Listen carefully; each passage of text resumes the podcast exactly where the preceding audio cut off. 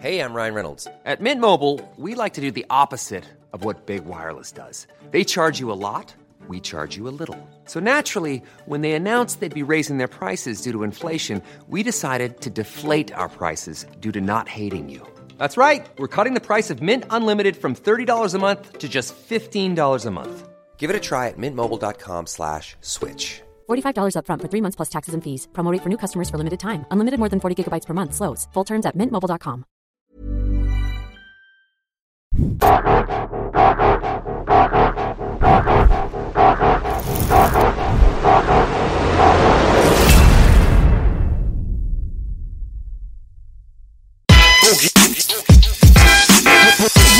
Oh, let's get ready to mumble. Es geht schon wieder los. Ja, das kann doch nicht wahr sein. Let's get ready Spielt, ich weiß, was das heißt, dass der Podcast heute eine Granate bleibt. Yeah. Die Atzen sind hier auf Haze, also alle ran da, sagt den Hübschen, was ihr wollt. Diesen Mann da! Oh, oh, oh. Ich, wollt, ich sage ja immer, was der Arzt, der mir eine Fischvergiftung ähm, beschert hat, der sagt, alle Frauen riechen nach Fisch. Nein! Der mir das Fischen beigebracht hat und nicht nur einen Fisch geschenkt hat. Mein Bruder Arzt am Start. Frauenarzt ist im Gebäude. Yes. Schön hier zu sein. An meiner rechten Seite Belasch. Meine Wenigkeit ist Boogie der Arzt Keeper. Ja, Yes. Baby. Und es ist mal wieder Bassbox-Fieber. Der Untergrundkönig am Tisch, wo nicht gelogen wird. Herzlich willkommen. Schön. Ja, in der Hölle. In der Hölle. Ja, danke für die Einladung. Ich muss dann auch wieder los. War ein kurzer Besuch, aber. Ja, nee. Kurz, aber saftig. Schön hier zu sein. Ja. Endlich mal. Ja, klar doch. Aber du warst doch schon mal hier. Ja, Mit Money. Woanders warst du. Ultra lange her. Ja, Mann, Da waren wir noch in der alten Location. War das die alte Location? Das war die alte Die Location. Goldammerbar. Stimmt, da waren wir auch. Ja, ja. Ja. Ist wirklich lange her, ne? Jetzt äh, letztens mal so auf die Uhr geguckt. Ups, 2019 schon angefangen. Es geht so schnell. Wir sind alte Hasen jetzt im Podcast-Geschäft. Drei Jahre an einem vorbeigerannt. True to the game, Motherfucker. Ihr Wir, seid- wir waren the Challenger, Motherfucker. Ja, ihr seid auf jeden Fall die Boys. The Boys. The, the Boys are back in town. Und war aber geil mal B. War Goldammer, war auch mal cool. Erstmal Grüße an, Gute Leute, ja. an Shanti, den besten Schwulen der Welt. Mein Bruder Stefan, Free Came. Goldammer war, war immer gut. Ja, ja. Ja. Sie waren auf jeden Fall gute Gastgeber, coole Location, aber man braucht seinen eigenen Scheiß auf der Welt und das weißt du am besten. Ja. ja Mr. Independent in the house. Also Gratulation Indep dafür. unabhängig, abhängig. Independent Major. Eigentlich der Mann mit dem, Be also für mich hast du das beste Deutsch-Rap-Lied kreiert der Welt. Kriegsreport ist der, ist vielleicht der beste Verse. Immer, immer noch dein Lieblingslied, ja? Das bleibt auch. Krass. Das bleibt. Das ist Südberlin, wo sie Knarren ziehen. Mock hat das sehr rasiert, aber was du da gemacht hast, da Texte wie der Spiegel hast, den wir haben in der Stadt. Ich bin ein Großstadtatze. Pornobrille, Gurte, Schnalle, zieh nicht so ne Fratze. Ich hab Geld in meinen Haaren und viel Haare auf der Brust. Sehr viel Spaß in meinem Leben, doch auch sehr viel Frust. Bassbruchs Untergrundlieder, immer mit Bass und mir wieder, äh, mit Bass immer wieder. Ist besser als dein bla bla bla. Du kannst ihn besser als ich. Aber ich habe das voll oft, ne, dass Leute zu mir kommen. Ja, Applaus. Hätte ich verkackt, kann ich wirklich perfekt. Ey, ich habe ich hab voll oft, dass Leute zu mir kommen und Texte von mir rappen, die ich selber gar nicht mehr kenne. Wo ich gar nicht weiß, ich so, Alter, krass, was, wo, wer, also, Du, ich zitiere- weiß nicht mal, aus welcher, aus welcher Epoche der kommt, so. Ja. Ich zitiere manchmal Bela, sagt Bela, das habe ich nicht gesagt. Da rufe ich abends an, guck mal hier, spielt Mhm, Ja, ja. Ja, ja. Aber bei, bei dem äh, Kontingent hier bei der Diskografie auch äh, kann man dir nicht übel nehmen. Kann man mir nicht übel nehmen, nee, genau. Aber eigentlich, also, wenn man halt irgendwann auf Tour geht, dann kramt man ja immer die alten Songs raus und dann guckt man immer, dann muss man halt echt immer wieder lernen, ne? Ich muss mich jetzt zusammenreißen. Das ist, ähm, das ist ein Pro, das ist ein Podcast, das ist ein Oddcast, aber kein Propscast, aber ich, ich habe eigentlich schon dir Milliarden Props gegeben. Ich werde mich heute mal auf deine schlechten Ange Eigenschaften konzentrieren, nein, Bruder. Ja, mehr. war eigentlich der Hab Mann, der ohne ihn wäre Deutschrap nix, Berlin-Rap nix. Ach, würde ich so weit, so weit würde ich nicht gehen. Also, das ist schon ein bisschen sehr weit gegriffen. Ich glaube, Deutschrap wäre auch so weiter. Also, was habe ich denn für Deutschrap getan? Das war die interessanteste Frage, wa? Ja. Die sagen So. immer, er hat so und so viel für Rap getan. Ja. Und wir haben das alle für uns selber getan. Ja, Shut the fuck up. Im, Im Endeffekt, genau. Jeder hat das für sich gemacht, hat eine Leidenschaft entwickelt und äh, der eine hat das dort gemacht, der andere hat das dort gemacht und das alles zusammen ergibt einen großen Kuchen. Ich sag zwar, es wäre jetzt... Puzzle, the Puzzle. The Puzzle. Heutzutage wäre nix, wie es ist, wenn es nicht gewesen ist, wie es war. Einfach, so ist es einfach so und jeder hat seinen Beitrag dazu geleistet, ob groß, ob klein, ob dick, ob doof. Ob klein, ob groß. Dick und doof gab's Dick und auch. doof gab's jetzt auch. nirgendwo hin. Ga, gab's, ne? Kle- Kleiner Spaß. Dick und doof gab's wirklich. Ja. Naja, aber das ist so, dass die History so an und für sich natürlich nicht so gewesen wäre, wie es jetzt ist, aber mir geht das halt immer auf den Sack, wenn die Leute immer erzählen, der hat so und so viel für Hip-Hop getan. Ja. Und du, du hast gar nichts für Hip-Hop getan und der hat aber voll viel für Und der hat mehr getan und wenn Ja. ihr den nicht mit aufzählt, dann äh, stimmt diese Reihe nicht und was, ja, Was haben sie denn die getan? Aufzählung. Was haben sie denn getan? Findet ihr Die nicht haben ihren eben- Scheiß rausgebracht, Genau. haben Geld verdient, sind bekannt geworden. Jeder, Das ist das, genau, es sind Musiker, getan so weißt du, alles sind Musiker. Wenn du was für Hip-Hop getan hast, für Hip-Hop wirklich getan hast, dann warst du wahrscheinlich Streetworker. So, also die, diese Leute, manche Rapper waren auch in diesen Kreisen und haben da auch ein bisschen was geleistet, aber so die Leute, die damals die Jugendlichen und so weiter supportet haben, die die Kultur näher gebracht haben, die so diese True to the Game, diese True Schooler, so diese Generation von Adrian und so, die waren so richtige so eine Hip-Hop-Fanatic Motherfuckers, so, weißt du so? Äh, tatsächlich war ich das auch früher, ne? Also ich komme ja auch schon aus dieser alten äh, Mitte 90er Zeit so und war ja auch sehr Hip-Hop-affin, so in dieser Szene integriert und die Szene war ja komplett anders damals, die Hip-Hop-Szene. Es war ja ein komplett, komplett anderes Sehr klein. Hip-Hop-Ding als heute. Ah, die war auch schon relativ groß gewesen, aber er hat ja eher im Untergrund stattgefunden. Das, was heute Hip-Hop genannt wird, ist ja nicht wirklich Hip-Hop. Das ist ja, du sag, redest über Hip-Hop und redest nur noch über die Musik.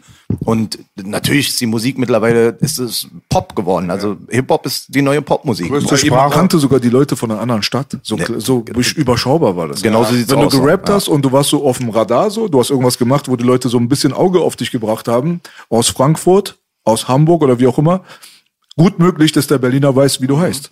Heutzutage, Digga, jeder zweite 15-Jähriger rappt irgendwo. Das, wie willst du das jetzt checken? So? Natürlich, aber es gibt immer noch diese Galionsfiguren, die immer wieder auftauchen, die irgendwas ins Rollen bringen und die dann einen Trend auslösen, sage ich mal so. Und dieser Trend dann eine gewisse Zeit, eine Epoche äh, zum Leben bringt, in der ganz viele Leute das imitieren oder darauf aufbauen oder das wieder erneuern. So. Diese Personen gibt's natürlich. Und also zu sowas würde ich mich natürlich mit dazu zählen, zu einer Gruppe von Leuten, die sowas ins Rollen gebracht haben. Mit General Anal, Unterleibdynamo und Jens Hardcore. Genau. Man muss aber echt sagen, dann Leute wie Maxim und so, ohne, ohne die jetzt uns nicht gegeben. Aber Arzt hat wirklich mega viel, fast schon wie ein Streetworker, weil ich weiß genau, was B meint. Und mir fällt übrigens auf, immer die Leute, die so viel über Real reden und Hip-Hop, sind überhaupt nicht Real und Hip-Hop meistens immer, ja. Das äh, stimmt. Ja. Oft. Ich rede ja auch- sehr wenig über Sex. Also, ja, nee, aber ich weiß noch, du hast damals, viele wissen immer noch nicht, das spreche ich immer gern an, du warst bei, ähm, du warst schon 96 in den Studios mit Mr. Long, dem großen Bruder von Bassultan Hengst. Ihr hattet eine Gruppe, Schande über mich, sag mir den ersten Buchstaben. Overtext. Overtext, danke, ihr habt Mhm. Rap gemacht. Meines Erachtens hast du auch Spanisch gerappt. Hm, Ja, teilweise. Ich hatte, Teilweise. also ganz am Anfang habe ich so einen Mix aus Spanisch, Englisch und Deutsch gemacht. Also erst war Genau. das so ein Kauderwelsch-Englisch, also so ein Schulenglisch gewesen. Dann ist es Übergang, äh, übergegangen in Deutsch, Englisch, Spanisch, so ein Mix. Das ist dem zu schulden, dass ich ja irgendwie auch zwei Jahre in meiner äh, frühen Jugend oder späten Kindheit in Venezuela gelebt habe. Und dann, als ich zurück nach Deutschland gekommen bin, habe ich eigentlich hauptsächlich nur noch Deutsch gerappt. Das war dann so 94, 95. Ich war vor kurzem bei Tiers im Interview. Da habe ich, äh, äh, habe ich 93, glaube ich, gesagt, aber ich habe das nochmal überdacht. Ich glaube, es war so 95 war, waren so die ersten Anfänge, äh, Übergang 94, 95, wo ich dann angefangen habe, Deutsch zu rappen. Und du musst mal überlegen, zu der Zeit gab es eigentlich kaum Deutschrap. So, ne? Also es gab zwar Deutschrap in Deutschland, aber für uns Bel Berlin war noch mal eine kleine Insel. Wir waren hier äh, ummauert, ne? Also der West, gerade Westberlin war ummauert früher gewesen und das war ja noch ganz lange in uns drin. Und wir waren stat wurden stationiert von den Amis und deswegen haben wir hier alle Ami-Rap gehört. Es gab nur Ami-Rap und auch türkischer Rap war noch nicht so angesagt. Zum Beispiel, was ja auch später dann kam, mit Kartell zum Beispiel, aber Islamic Force, die hier eigentlich so unsere Legenden waren damals. dir im Studio waren. Das war das Studio, wo Das du war dasselbe Studio. Ich war nicht mit denen gemeinsam im Studio. Also wir haben auch zur selben Zeit in, den, in, so in derselben Ecke ähm, produziert, weil ich war hier bei einem Management in Kreuzberg gewesen damals. Äh, auch äh, gleich um die Ecke vorne, am Görlitzer Park haben wir im Studio auch aufgenommen. Und ähm, ja, was, was soll ich sagen? Also im Endeffekt ist es, war schon ein Kampf, Deutschrap zu etablieren. Für uns hier in Berlin als Deutschrapper. Also äh, ohne, dass irgendjemand kommt und sagt, ey, du bist nur Opfer, du rappst auf Deutsch. So, ne?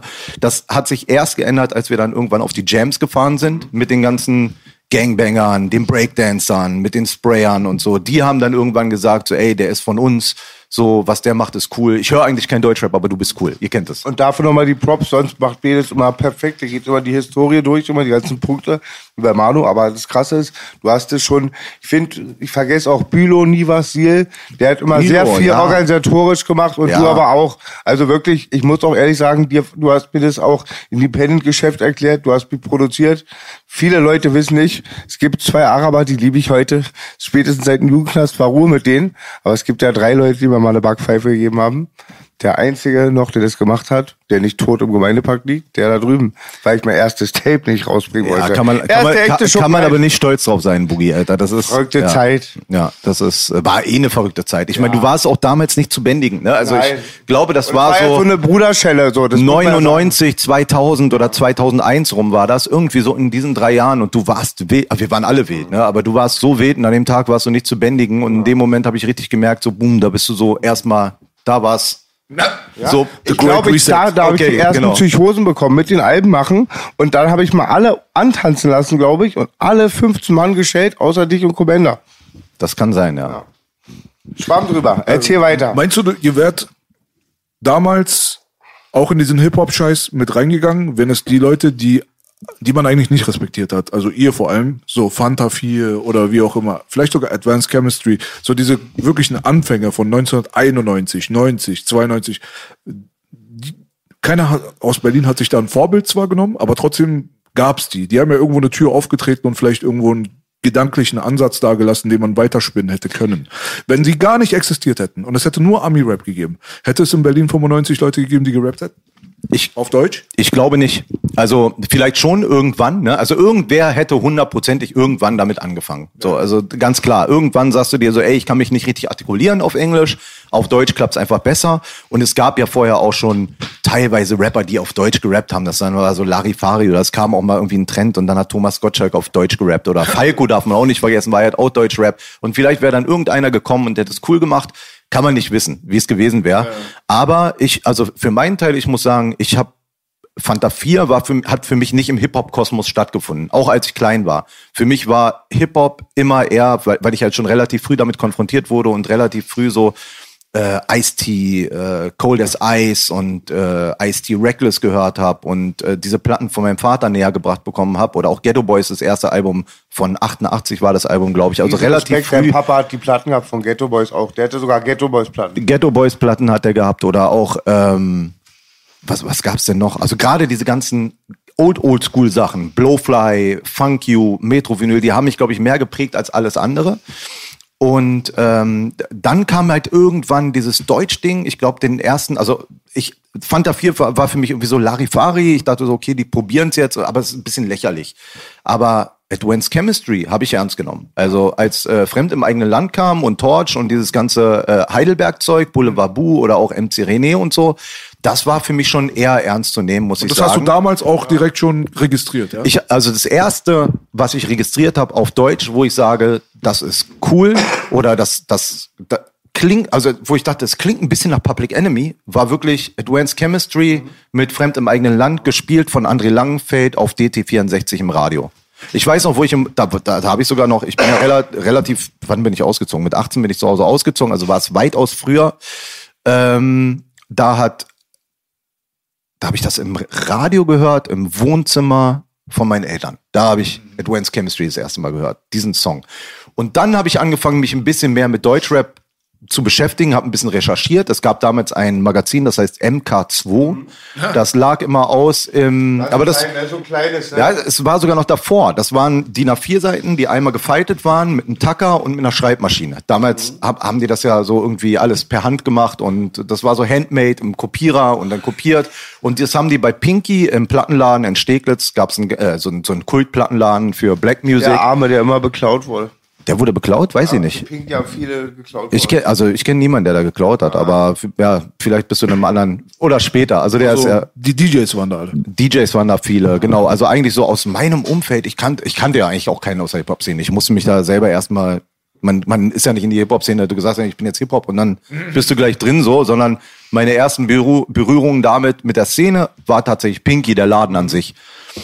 Und äh, ja, also worauf wollte ich hinaus? Auf jeden Fall, auf jeden Fall das Advanced Chemistry und dann, Einflüsse, Einflüsse. dann genau, ach so dieses MK2 Magazin, das lag immer dort aus und da waren dann teilweise so Werbung geschaltet oder da waren dann Reviews über Advanced Chemistry und dieses ganze Zeug und dann bist du auch ein bisschen weitergegangen und dann war da einmal eine Werbung von A-Team, glaube ich.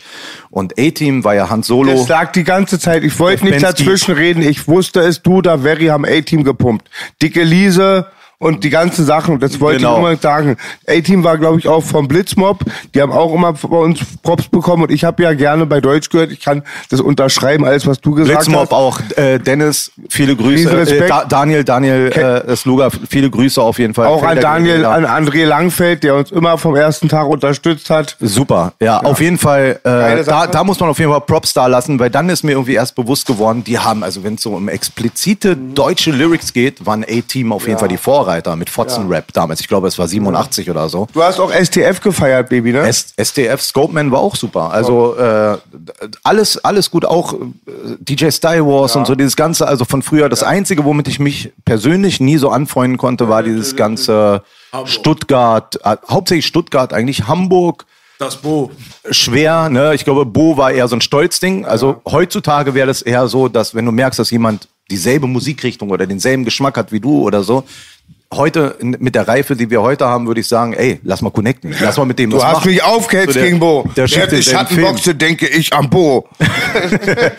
Ja. Weil er, weil er Miami Bass damals äh, als erster in den Mainstream äh, populär gemacht hat. Wir haben äh, das, dieses Bass-Ding auf uns zugeschrieben und haben Genau. gesagt, wir sind die in Deutschland, die das Bass-Ding machen und dann kommt jemand anders um die Ecke und wir dachten, hey, der hat doch damit die ganze Zeit nichts zu tun gehabt, warum macht der das denn jetzt auf einmal? Aber statt halt zu sagen, ey, der ist cool, der ist Bombe, wir haben den später kennengelernt. Super netter Mensch, also völlig korrekt, geil, guter Musikgeschmack, so. Aber wie gesagt, also mit dem ganzen ich nenne es mal so Larifari Hip-Hop, Mhm. konnten wir uns nicht so richtig anfreunden, aber auch weil wir jung und wild waren. Ne? Alte Schule-Sampler habe ich gehört durch Rust. Rust hat schon mehr ein bisschen so diesen Müsli-Rappern auch ein bisschen Props gegeben. Toy Terminator von äh, war, war Toy Terminator war Toy Terminator war, von, war drauf. von Linguist, oder? ähm, nee von Tony L glaube ich ne ja, Nein, to- Toy Terminator ist, ist von doch von Tony ich L. glaube von Tony. L ne auch krasser Song gewesen Kapitel 1. hart Ey, ich hab's. Ich weiß noch genau, wie das alles begann. Eine Message von Melly Mel war für mich wie ein Telegramm. Und obwohl ich kein einziges Wort verstehen konnte, erkannte ich, welches Feuer an seinen Worten brannte. Genau, Tor, ich und, das, Kapitel 1. und und damit konnte ich mich zum Beispiel identifizieren weil The Message habe ich hoch und runter gepumpt. Das war einer der ersten Hip-Hop-Rap-Songs, die ich richtig krass gepumpt habe, wo ich gesagt habe, ich hatte die Single gehabt, A-Seite, B-Seite Instrumental und The Message war das erste Instrumental, auf das ich jemals gerappt habe. Wo ich wirklich, also so, wo ich ernsthaft einen Rap drauf aufgenommen habe. Weißt du noch, wann das war genau? Äh, safe noch Kinderzimmerzeit, aber Also wir haben vorher schon auf dem Tape Sachen aufgenommen, ne, aber mit diesem Kauderwelsch-Englisch. Und das war das erste Mal, dass wir einen strukturierten Song auf ein Instrumental aufgenommen haben. Das war mit Mr. Long, mit äh, seinem Cousin, mit ein paar Jungs. Wir hießen damals Terror Bombers. Und das war sozusagen dieser Crew-Song. Das waren die Lichtenrader Boys und die Tempelhofer Boys. Und wir haben uns so zusammengetan. Wie alt waren wir?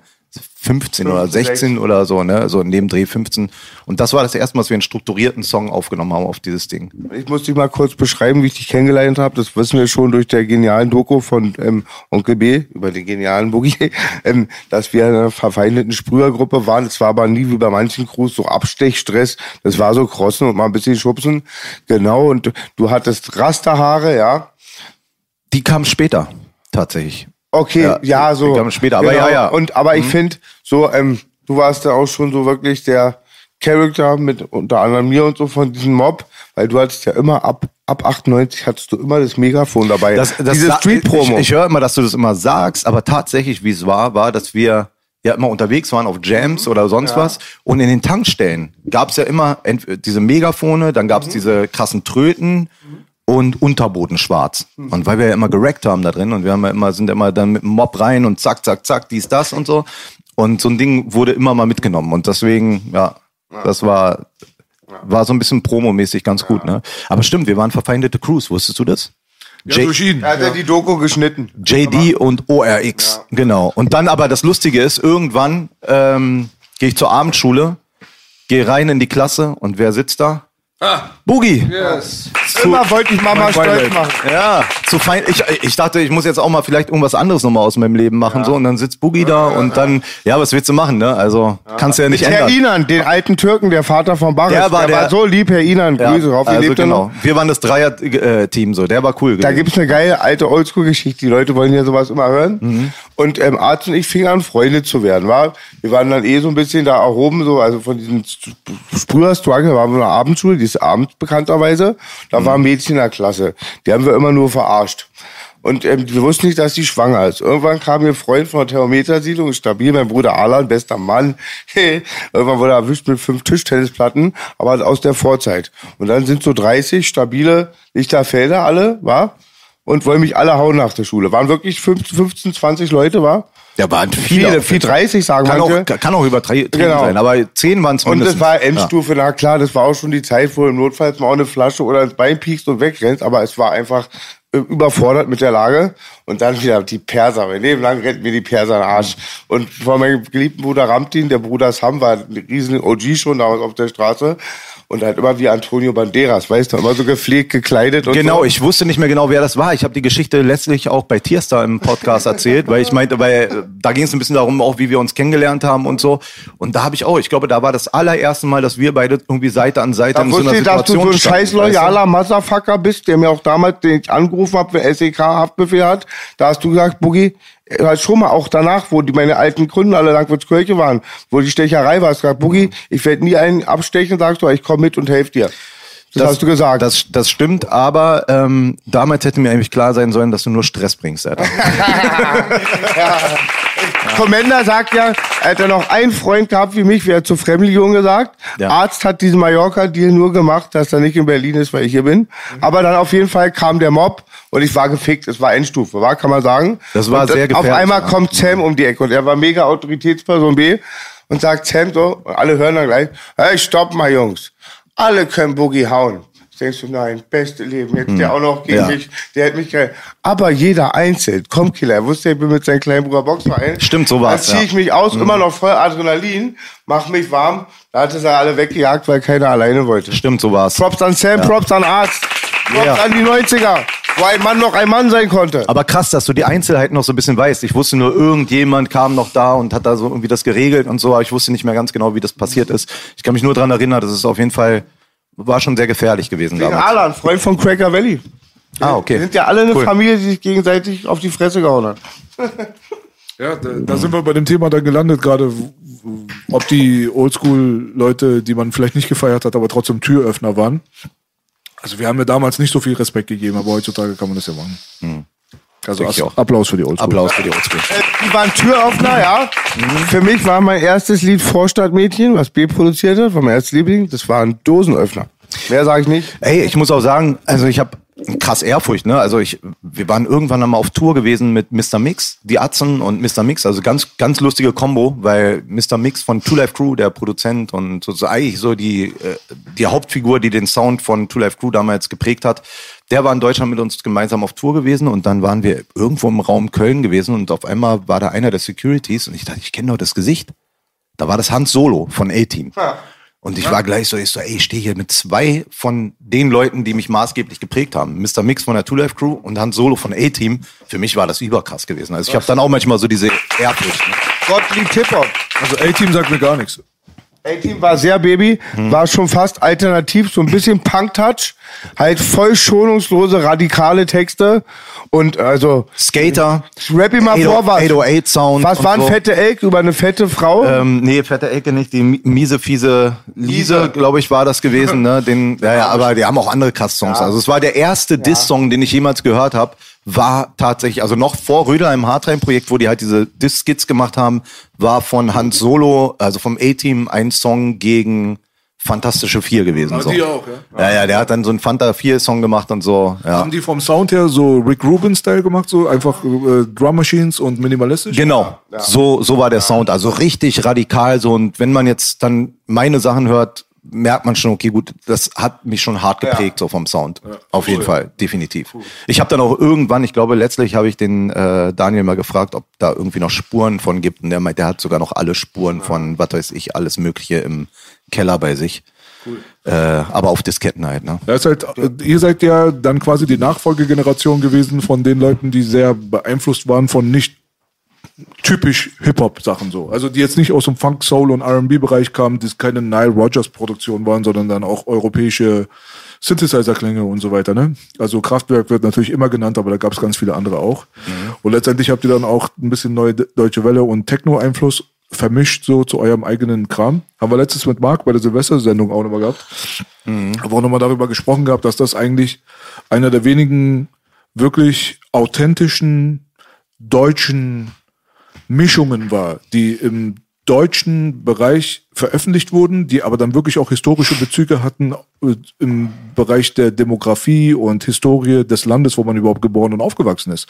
Weil vieles haben wir einfach kopiert und gepastet. Der eine mochte G-Funk, der andere mochte Boom Bap, der andere Down South oder was auch immer. Aber das waren dann wirklich sehr organisch deutsche Geschichten. Der ein oder andere Exkurs in Richtung Schlagerkollaboration wäre auch nochmal nennenswert in dem Bereich. Jürgen Drews, Alexander Markus. Zum Beispiel. So bei- bei den Atzen dann, ja. So, so, so mein Liebling. Also ich muss mich als outen als Alexander Markus-Fan. Ernst Jeder, gemeint. jeder ist Alexander Markus. Also Ja, der, der Typ ist der, der Ist Typ der ist der. Schärfste. Also wirklich. Also nicht nur, nicht nur im humoristischen Bereich, sondern ich finde die Songs auch irgendwie cool einfach. Ja, Also der ist auch musikalisch ein Genie, ne? Also muss man Ich sagen. fordere der Bela produziert voll, alles, voller. Feature, Feature, ich fordere sofort. Es würde passen. Es würde, glaube mir, es würde passen. voll. Und man hört bei, äh, bei Alexander Markus hört man auch raus, dass er ein krasser Michael Jackson Fan ist. So, also dieser ganze Man Style, dieser auch. ganze Flavor. Er soll von Blue einen auch. Remix machen, Baby, ein Remix von Blue. Ja, nee, Ale- Alexander Markus, ich bin auf jeden Fall beim nächsten Mal äh, beim Konzert ganz äh, weit vorne in der ersten Reihe und schmeiß mit Bier. Ey, die Konzerte werden krass, krass, krass verkauft. Also die Konzertkarten sind echt heftig. So, der hat jetzt nicht so viele monatliche Hörer bei Spotify, der hat nicht so viele Follower auf Instagram, aber der Eine macht mal Schande. eben 10.000 Leute voll. Eine Halle mit Das war 10.000 super. Leuten. Jeder Also findet seine schon Ich will jetzt mal ganz kurz. Aber ey, Respekt an Alexander Markus. Ja. Yes. Dein Lieblingslied meinst du Pichi Pichi Poco.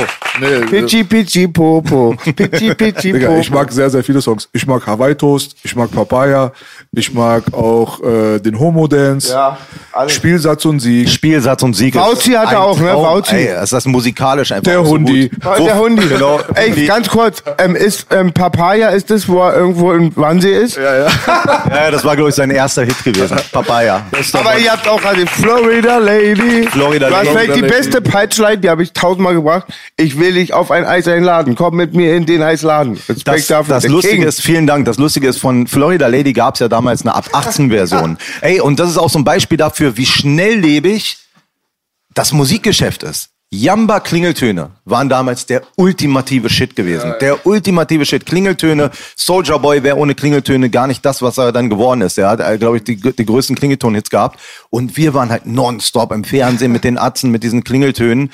Und äh, dann hatten wir halt von Florida Lady so eine unzensierte Version vom Video auch gemacht. Da ist äh, die Florida Lady oben ohne. Und Bitte, gib mir, schick mir. Auch andere Lyrics, ist auch so, andere Lyrics. Äh, andere Lyrics, genau. Und das war nur exklusiv bei Yamba zu bekommen. Wenn du über Yamba dieses Abo gemacht hast, hast du halt diesen Song, diesen Exklusivsong bekommen, weil du konntest den Song ja ni- nirgendwo sonst posten. So. Ja, aber ohne jetzt künstlich interessiert zu tun. Sag mal bitte eine Punchline, weil ich kann den ganzen Track auswendig. Ich habe dir ja damals immer auch gesagt, dass ich deine Hardcore-Sachen viel mehr mag. Immer, Mhm. aber ich diese Mucke auch in den Psychiatrien bei kleinen Kindergruppen sehr geschätzt habe, auf Partys, wo dann doch gemischtes Publikum ist. Das hat vielen Leuten Kraft gegeben, die Partys sind super und ich bin aber jetzt nur mega, mega neugierig, weil ob das so eine Mutterfickerlein ist bei Florida Lady, kann mir gerade gar nichts vorstellen. Ich habe es leider nicht mehr im Kopf. Es ist, ich habe den Song selber jetzt so lange nicht mehr gehört, aber ich habe irgendwo eine DVD, da ist das Video drauf. Ich schick dir das mal. Musst Ich will dich bumsen trotz deinen Tagen. Dich einladen auf ein paar Nasen. ich kidnapp dich in den Wagen. Für Sex tue ich nicht fragen. Mach doch einen Remix. Mal MC Boogie Florida Lady Remix. Ich war mit dir. Belasch Remix. Wusstest du, dass Ahmed Mohamed der Onkel von Moody ist? Ich wusste es nicht. Ja, ja, doch klar. Und da haben wir eine lustige Moody-Geschichte erzählt. Moody Belasch hat doch immer diese mega anständigen Texte, die ich sehr gut finde, oft sehr gern pumpe. Mhm. Ein Lied heißt Kind sein. Und ich frage ihn immer, ob er mit mir und Art einen Remix macht. Ich will wieder Pimp sein. Ich will wieder Pimp sein. Ich finde das, ey, das finde ich super gut. Ey, das sollte man auf jeden Fall machen. Ich will ja auch irgendwie immer ein Feature mit Moody machen, aber es kommt nicht zustande. Ich glaube, du bist ihm zu kontrovers. Ja, Ich vielleicht. glaube, er hat das Tape von 99. Ja, aber ich liebe ihn. Ey, Ja, Moody, bester Mann, Moody, ich Moody. liebe ihn. Aber um nochmal darauf zurückzukommen, wegen äh, den musikalischen Einflüssen, Kraftwerk, Elektro, dieses ganze, auch damals auch viel Funk, aber eher so aus diesem Elektro-Funk, also jetzt meine Einflüsse, die ich relativ früh hatte. Und ich habe immer probiert, irgendwie experimentell was Eigenes zu machen. Also jetzt nicht komplett so einen Ami-Sound zu replizieren oder da was nachzumachen, sondern irgendwie immer was Eigenes zu machen. Hatte dann relativ früh auch Einflüsse aus Memphis und Texas und dieses ganze äh, South. Also gerade alles, was so aus dem Süden kam, hat mich sehr beeinflusst. New York war da eher weniger. Wobei du hast, wen du mochtest immer, ich weiß noch, in dein Kinderzimmer, wo du noch mit deiner Ma gewohnt hast, zwischen meinen Eltern und Zicke, hast du gewohnt? Yes. Zwischen Rust und mir hast du Genau, gewohnt. in der Mitte. Rust, Boogie und ich war in der Mitte. Genau. Ja, mein Bruder Rust, wir vermissen jeden Tag. Und dann auf jeden Fall, oben Platten waren ja was Besonderes. Ich hatte ja, ich sag ja immer wieder, ich hatte auch noch Taschengeld, ich hatte einen Vater, der einen Job hatte, guten, aber war auch kein Bonzenkind, da war einmal im Monat eine Platte drin, so mit 13. Dann machst Klar. du selber dein Geld, dann klaust du auch und so. Aber du weißt doch, das war mal das Luxus-Statussymbol. Ja, hättest du einen gesagt, du hast alle Platten, Spotify, du hättest gesagt, der kommt in den Container. Mhm. Du hattest da oben die Plattensammlung und du hattest auch zwei ganz besondere Platten. Das waren die Hasch aus Guatemala. Nein, du hast einmal Zero-Platten verkauft anstatt Hasch. Aber jetzt kommen wir von einem Thema ins andere. Du hast das großartige Album von Prince Paul meines Erachtens. Ja, Dieses ja. Album, was wie ein Hörspiel ist. Kennst du es, geliebter B? Ich weiß nicht Album? mehr, wie das heißt, aber Unfassbar. Aber bei dem Album war auch so, ich habe das Album nur geholt, weil hinten der allerletzte So- Song war Booty Clap. Und das war ein Bass-Song gewesen. Aber mit Gibt's auch ein Video. I'm Officer O'Malley, I put you in a cell. Das war das zweite Album. Das war das zweite Album. Es gab vorher noch ein anderes Album und da war äh, Booty Clap drauf. Und deswegen habe ich dann nur bin ich nur auf Prince Paul gekommen. Es ist ja nicht wie heute. Du musst es recherchieren. Heutzutage gehst du auf Spotify, gehst du auf, äh, äh, ähm, ich bin ja eher ein Tidal-Fan, allein wegen der Soundqualität. Du gehst halt auf, egal, in deine Musik-App oder gehst auf YouTube und fängst an zu recherchieren. Du kommst von einem zum anderen und da hast 0, nix. Du spielst die Songs alle 10 Sekunden an, gefällt mir nicht, machst das nächste weiter. Damals hast du recherchiert. Du hast ein bisschen Plattenladen gegangen, hast geguckt, ah, das ist der Artist, der ist da drauf. Dann hole ich mir die Platte.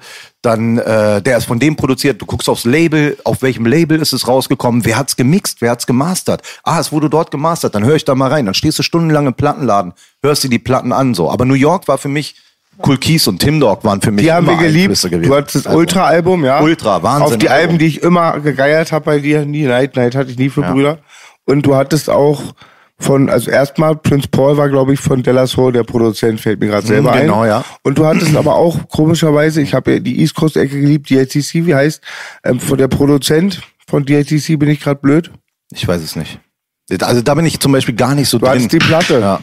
Da bin ich nicht so drin. Aber ich hatte auch sehr viele Platten, weil wir dann später ja angefangen haben. Tatsächlich, also Pinky habe ich nie beklaut. Lord Finesse. Lord Finesse, genau. Pinky habe ich nie beklaut, aber wir sind dann irgendwann, äh, als es dann anfing, so in den Osten zu gehen und da diese, da waren ja ohne Ende Plattenläden gewesen. Da haben wir gerackt ohne Ende. Wir hatten immer diese dicken Jacken und haben dann einfach, weil wir auch kein Geld hatten. Wir hatten, ke- hatten keine Kohle und wir brauchten halt Musikinput, wir brauchten Sample-Material, wir brauchten die, die Einflüsse und wir haben dann wirklich geklaut ohne Ende damals. Also ich hatte dann irgendwann meine Plattensammlung war so groß, nicht weil ich so ein dickes Portemonnaie hatte, sondern weil ich einfach ein guter Langfinger war. Ja, sehr schön. Du hast mir auch geglaubt, du hast mir der Erste. Ich habe ja auch. Ganz kurz, das Klauen war sehr edel. Weil es wurde als verkauft registriert, Ja. wenn du was geklaut hast. Kann sein. Das stimmt wirklich, auch wenn du Platten, auch gechippt. Manche Leute sagten, klaut mein Album, wird gechartet. Stimmt, stimmt, Genau. genau. Kann ich mich auch noch dran erinnern. Dann wurde es trotzdem gezählt als verkauftes Album. Ja, aber trotzdem hast du dem Laden ja nichts Gutes damit getan. Scheiß auf den Laden, der Künstler zählt. Und du hattest auch das Boot, den Bootleg-Track von Ice, der Ice Cube Diss von Sandog und also von Cypress Hill. Ice Cube Killer. Ice Cube Killer. Ice Cube Killer. are at war. Unfassbar. Geile Platte. Geil. Respekt Ja. an die Plattensammlung von Absoluter DOC. Wahnsinn. Yes. Ich habe eine kleine Crime-Geschichte, die eigentlich verjährt. Weißt du noch, wo wir ich das Zero hatte? Und dann dachten alle, das ist Hasch, wir geben das alle raus. Wir hatten den Kopf voll. Mhm. Immer lustig. Ich habe zwei Platten Zero verkauft zum äh, äh, obwohl- Haschpreis. obwohl es Hasch war. Alle hatten den Kopf voll. Ja. Was willst du machen? Ich rufe so Chente an, sag so, das Wein, das Wein kannst du mir zurückgeben, schnell. Nein, ich brauche Neues. Das ist schon wieder verkauft. Ich brauch nur, das geht richtig gut weg. Ja, und Ja. ich, verge- ich weiß nicht, warum ich immer vergesse, dass Orgi immer der Einzige immer duschen wollte, bevor wir im Puff gehen. Verstehst du Das, nicht? das weiß ich nicht. Ehrenmann. Ehre. Danke, dass es dich gibt, Chente. Ja. Ja. Ja, habe ich oft genug schon gesagt. Das schneidet er mal raus. Nein, ihr beide ist echt, echt coole Dudes. Ihr auch. All we need is love. All we need is love. La, la, la, la, la. All we need is love. Erst halt historische Bezüge zu äh, kommunizieren, da stirbt gerade eine ganze Generation aus. Ne? Das muss man mal dazu sagen. Also Die was, was ihr jetzt gerade hier rausgehauen habt, hier gerade, also wer hätte laut Finesse. Aber so, wenn du jetzt, äh, ich meine es jetzt nicht abwertend, ich meine jetzt so der Otto Normal Ah. 23-Jährige, der hat doch gar keinen Plan mehr von gar nichts. Stimmt schon, aber andererseits ist es ja tatsächlich so, dass mittlerweile bei Spotify und den ganzen Streamingdiensten mehr alte Songs gestreamt werden oder alte Musik als neue Sachen. Ja, und das heißt, es gibt immer noch ein großes Interesse an alter Musik. Es wird immer wieder irgendjemand kommen, der alte Musik entdeckt und dann wieder neu aufleben lässt oder in der Mixtape-Kultur oder Partys. Es gibt jetzt, also gerade diese Memphis-Rap-Szene, die ist ja so durch die Decke gegangen jetzt in den letzten Jahren, wo ich denke, so, ey, das ist alles so Sound von 95, 96, der jetzt auf einmal sogar in Clubs gespielt wird. Ich bin in einen Club gegangen, mir sind fast die Tränen in die Augen gekommen, wie die Youngsters dazu alle abfeiern und die alten Sounds geil finden. So, also das ist schon, es ich bin kein Nostalgiker in dem Sinne, dass ich sage, früher war alles immer besser. Es ist alles immer gut auf seine Art und Weise. Und heutzutage gibt's halt viel mehr Möglichkeiten als damals. Also du kannst viel mehr recherchieren, du kannst viel mehr Musik entdecken, als du damals die Möglichkeit, also sprich das, was ich gerade eben erzählt habe, das war ein richtiger Struggle, irgendwie Musik zu entdecken und man hat halt jede Schallplatte, die irgendwie nach Funk sah oder so, hat man halt dann gegrabt und sich reingezogen oder ist nach einem Cover gegangen, was irgendwie geil aussah und heutzutage kommst du viel mehr an Musik, die auch Underground ist. Du gehst auf Soundcloud und oder Bandcamp und kannst dich da durchklicken und entdeckst Musik, die sonst damals wahrscheinlich niemals im Plattenladen gelandet wäre. So und für uns war das ja auch ein Struggle. Wir mussten Kassetten aus dem Kofferraum verkaufen. Also diese dieses Kassetten-Tape-Struggle-Ding und dann irgendwie probieren, sich einen Namen zu machen, ist heute nicht wirklich, ja, also ich kann nicht sagen, ob es einfacher ist, aber wenn man sich richtig reinhängt, hast du auf jeden Fall bessere Möglichkeiten heute, dir einen Namen überregional zu machen als damals. Weil damals überregional deine Sachen an den Mann zu bringen. Das war ja immer, wir hatten ja das Mindset bei den Tapes, da nehme ich auf uns auch immer im Schutz. A, sage ich, okay, die Texte sind sexistisch. Wenn ihr unser Umfeld an Frauen mal kennen würdet, würdet ihr uns verstehen. Das ist ein bisschen auf die Ironie. Aber das nächste ist auch, die Leute verstehen auch gar nicht. Also ich hatte so ein Mindset, ich denke du auch, man war sich gar nicht bewusst, dass dann kann man schon sagen, deutschlandweit die Tapes gepumpt werden. Das hat man ja für sein Umfeld erstmal gemacht, ne? Ja, aber jetzt erstmal prinzipiell, bevor du dahin gehst, äh, ich muss sagen, in manchen Sachen muss ich da widersprechen. Also die äh, heutzutage die Generation, die hat äh, keine Wertschätzung und das ist nicht die Schuld der Generation, sondern es ist die äh, Schuld von keinem, meine ich. Gut, es aber, hat sich aber so du sprichst von der entwickelt. Masse. Du sprichst von der großen Masse. Die, Ne? also de, sowas, was du gerade erzählt hast, das bist du, das ist höchstens ein Prozent. Die meisten anderen Leute konsumieren einfach wild irgendwas, was gerade in den Playlisten läuft. Und Aber war es keine früher anders? Also wenn ich früher zu WOM reingegangen bin und ich habe, da war ja am Anfang waren die Charts gewesen. Da war auch nur David Hasselhoff und sonst, da war nur Pop. Popmusik, Popmusik, Popmusik. Und wir in unserer Hip-Hop-Sparte, ja, wenn wir jetzt zum Beispiel über Advanced Chemistry reden oder über Tim Dog oder, weißt du so, oder Lord Finesse. Ghetto war- Boys. Ghetto Boys war schon ein bisschen krasser so, ne? Also die waren schon ein bisschen, ja, oder Lord Finesse auch vielleicht, aber es war halt trotzdem sehr nischig. Also wenn du draußen auf die Straße gegangen bist oder gesagt hast, ja, ich höre, so, da kamen die immer noch äh, Rap, dann kommen die Leute, yeah, Hip-Hop, Rap, cool und so, die da, die da, so, weißt du so. Und ähm, also ich glaube schon, dass es heutzutage sehr viele Nischen gibt, in die du dir auswählen kannst als junger Dude und sagen kannst, ey, das finde ich geil. So, da, da will ich, das ist meine Musik. Sehe ich nicht so ganz. Also ich sehe die Leute überhaupt nicht nach irgendwas gucken. Die konsumieren nur noch den Dreck, den denen vorgelegt wird. Also die Leute, die du gerade nennst, die so gucken überhaupt, die überhaupt irgendwas angucken, die sind schon mit der Lupe zu suchen. Aber mir geht's äh, tatsächlich um die Wertschätzung der Sache Aber wenn, durch die wenn, wenn. Schacke, zum Beispiel Schacke One, wenn der eine, eine Funkparty macht, dann ist es die voll mit 500 Leuten. Ja gut, es sind 500 Leute. Junge Leute. Ja, aber wenn du, damals waren auf einer Hip-Hop-Party auch nicht mehr Leute. Viel mehr. Also bei uns im Böcklerpark war immer 1200, 1500 Leute. Zu meiner Generation 350. Ja, okay, das kann schon manchmal Zehn sein. Jahre später. Also in den 80ern war es anders. Aber mein Punkt ist wirklich einfach wenn es. Hip-Hop-Jams waren und sowas, da waren Nee, natürlich, Partys das waren dann richtig so große Riesenpartys Also gewesen. Jams ne? gab's früher jetzt nicht so in dem Stil, aber ich meine wirklich in den 80s. Also wir waren die 90s-Kinder. Wir haben 1998 350 Leute drin gehabt, wir haben 1988 1300 Leute drin gehabt. Liegt auch an Gangkriminalität und an dem schlechten äh, Natürlich, Rufbezirk. die, die weiße Rose und so, das war alles immer voll. Das war randvoll. Die, wirklich, ganzen, mir- mir die Insel, das war, das war- da, da waren richtig, richtig, klasse richtig. Partys. So. Aber heutzutage gibt's auch noch große ja. Hip-Hop-Partys. Mir ne? geht's um Also- die Wertschätzung einer Sache, die nicht existieren kann ohne die Seltenheit. Also wir haben heute Generation Spotify. Du hast einfach alles da, deswegen scheißt du auch auf alles. Damals hast du eine Platte vergöttert, eine CD vergöttert. Ein Film war dir sehr, sehr wertvoll, weil du drei Jahre gewartet hast, bis er aus dem Kino ins Fernsehen kommt. Du hattest ein ganz anderes Feeling zu der ganzen Sache, weil der Wert viel, viel höher, größer war als die Seltenheit. Das ist wie bei Gold. Gold wäre nicht wertvoll, wenn es nicht selten wäre. Das Und wenn stimmt. du- Also wenn es gerade so ums physische Gut Produkt gesagt. geht, ne? also wenn es um CDs geht, Vinylschallplatten und so, da bin ich auch voll bei dir. Ich finde es Musik schade.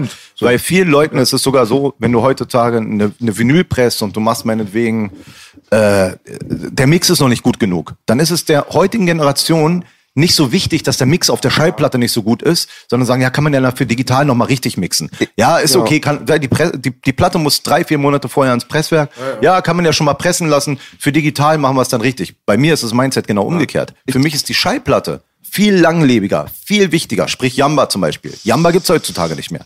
Wird Spotify noch in 10, 20 Jahren geben? Ich weiß es nicht. Die Schallplatte. Die ist noch da.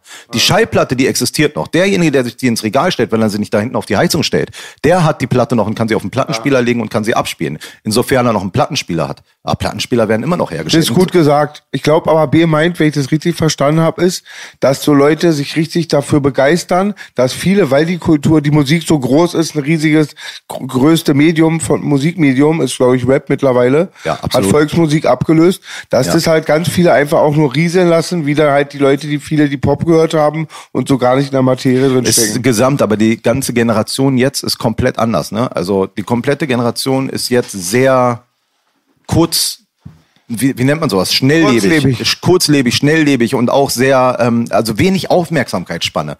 Das ist halt, Genau, das ist es. gerade TikTok ist so ein Beispiel. Ich äh, gehe gar nicht in die App rein, weil mir das zu stressig ist. So, du scrollst fünf Sekunden, ist schon gut. Also zwei Sekunden, drei Sekunden, vier Sekunden mehr wird sich da gar nicht angeguckt. Und die Menschen haben heutzutage auch nicht mehr die Geduld, sich einen Song anzuhören, der sagen wir mal, fünfeinhalb Minuten geht. Dreieinhalb Minuten ist schon zu lang.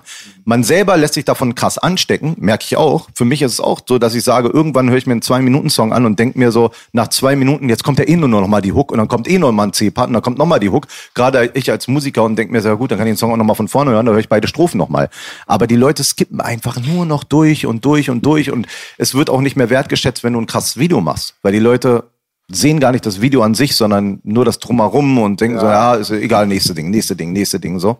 Ganz schlimmes Phänomen finde ich auch. Skip, das ist genau das. Schlimmes Phänomen ist auch, dass ich immer das mittlerweile überzeugt bin, dass wir, wenn wir jetzt auf meinen Kanal oder bei TikTok irgendwas hochladen, wie wir drei irgendeine Mutter ficken, die Stadt zumachen und den Stadtverbot geben, hat es zehnmal weniger Klicks, als wenn wir jetzt hier zwei Tage uns ins Studio einstellen. Das auf jeden Fall. Aber Das ist ein Dilemma. Bei, bei der Musik jetzt erstmal nochmal, bevor wir abschweifen. Ich bin aber absolut davon überzeugt, dass die Qualität der Musik nicht zu vergleichen ist. Also in den 80er Jahren, wenn du das, das ist für mich die Hochzeit der Musik.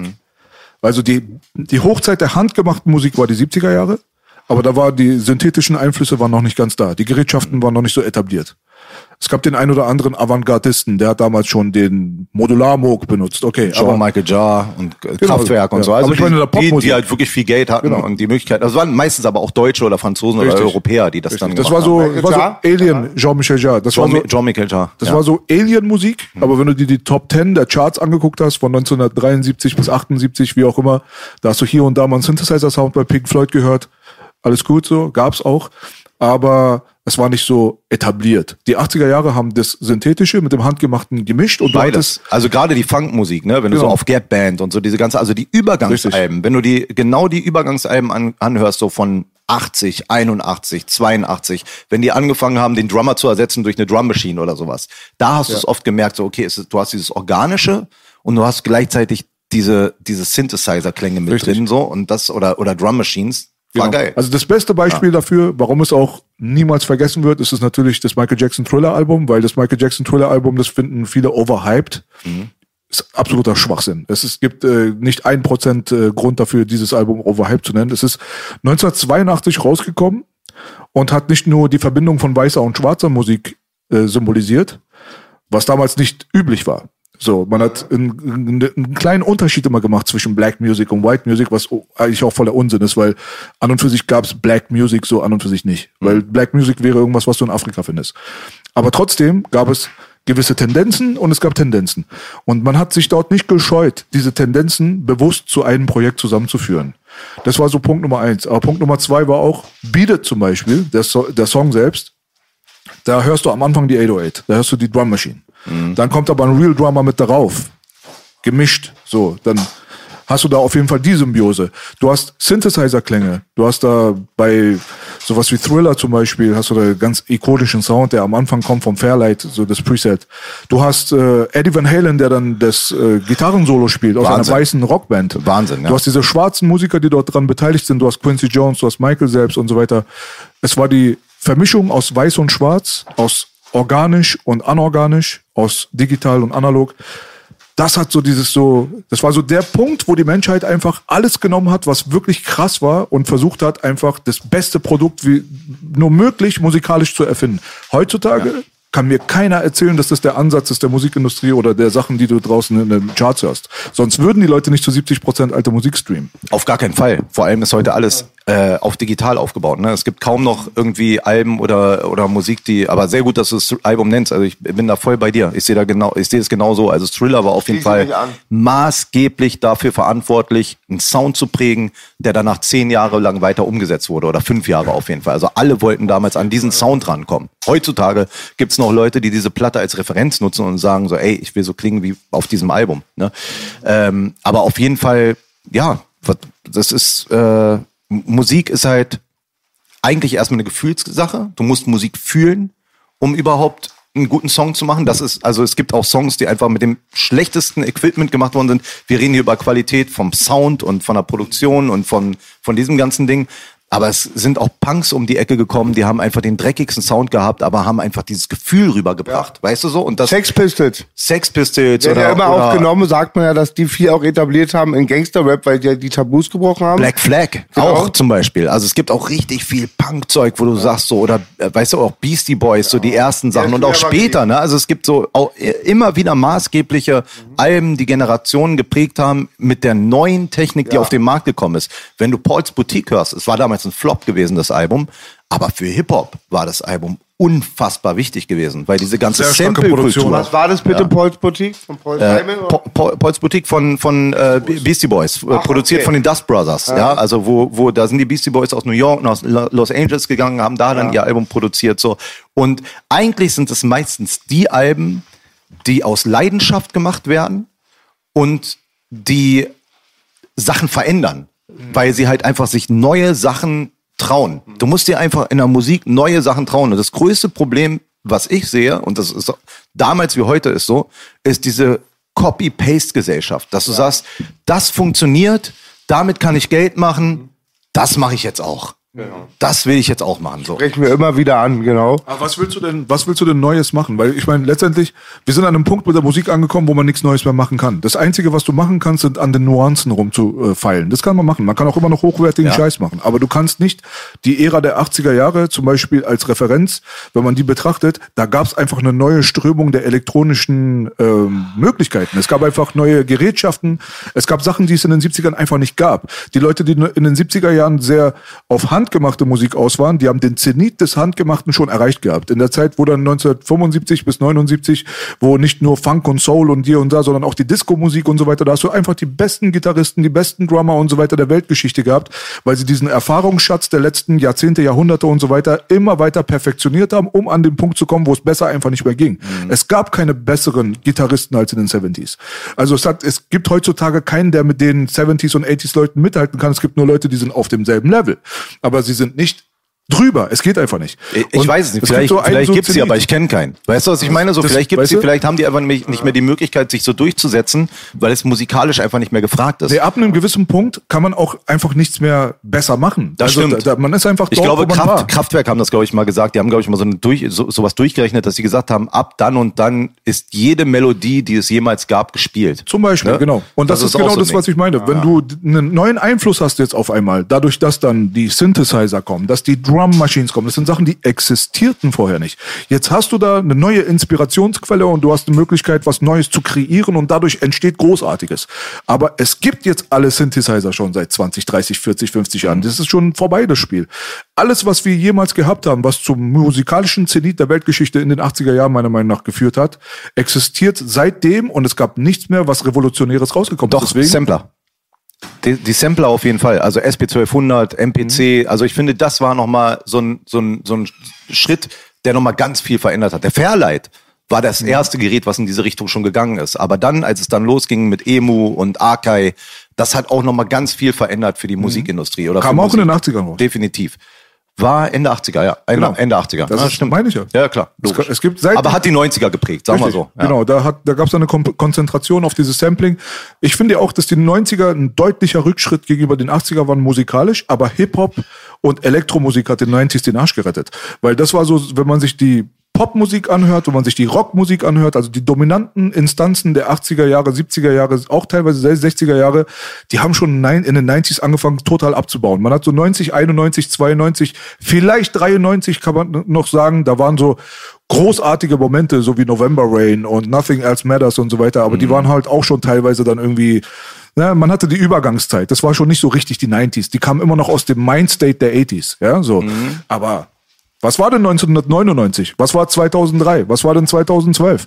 Wo sind die revolutionären Schritte? Ich glaube, dass wir einfach den Zenit erreicht haben. Jetzt kann man nur noch an den äh, Ja, Nuancen also, also es, so. es ging dann in die Richtung natürlich, wenn, wenn du jetzt so über die 2000er redest oder so, es kam dann irgendwann diese New Rave-Welle, ne, wo dann halt New Rave krass angesagt war und diese ganze Techno-Welle, die kam ja dann irgendwie, die ist natürlich auch entstanden aus den 80ern. Weißt du? Also alles hat irgendwie seinen Ursprung da dann, äh, diese, diese aus, der, aus der ganzen House- und Detroit-Szene und so. Aber dann kam schon dieses Dubstep-Ding und so. Das waren schon neue Sounds gewesen, die, kein, die man bisher noch nicht kannte. Das sage ich mal, das digitale Zeitalter. Was ich sehe, was wichtig ist, ist, dass man seine eigene Identität hat als Künstler. Dass du halt nicht probierst, eine Kopie von jemand anders zu sein und dass du halt deine eigene Identität hast, deinen eigenen Sound, dass die Leute sagen, das klingt wie Boogie. Das, das ist der Belasch-Sound, das ist der Frauenarzt-Sound. So, weißt du? Man kann sagen, ja, guck mal, man merkt, okay, da ist so, der, der hat krasse Einflüsse an, an, an 80s Sound und du merkst, okay, der ist halt ein bisschen so auf New Wave, der hat sehr viel East Coast Einflüsse, das du, du spürst und mag auch gerne Funkmusik und lässt Funkmusik einspielen. Du merkst bei, ey, guck mal, da ist sehr viel alte Elektro- oder Bassmusik, die da einfließt. Aber du musst deine eigenen, deinen eigenen Charakter da reinbringen. So, das ist erstmal das Allerwichtigste. Und um nochmal zurückzukommen, das Schöne finde ich an der heutigen Zeit, um nicht immer nur schwarz zu malen, das alte Zeug ist noch da. Du kannst es immer noch hören.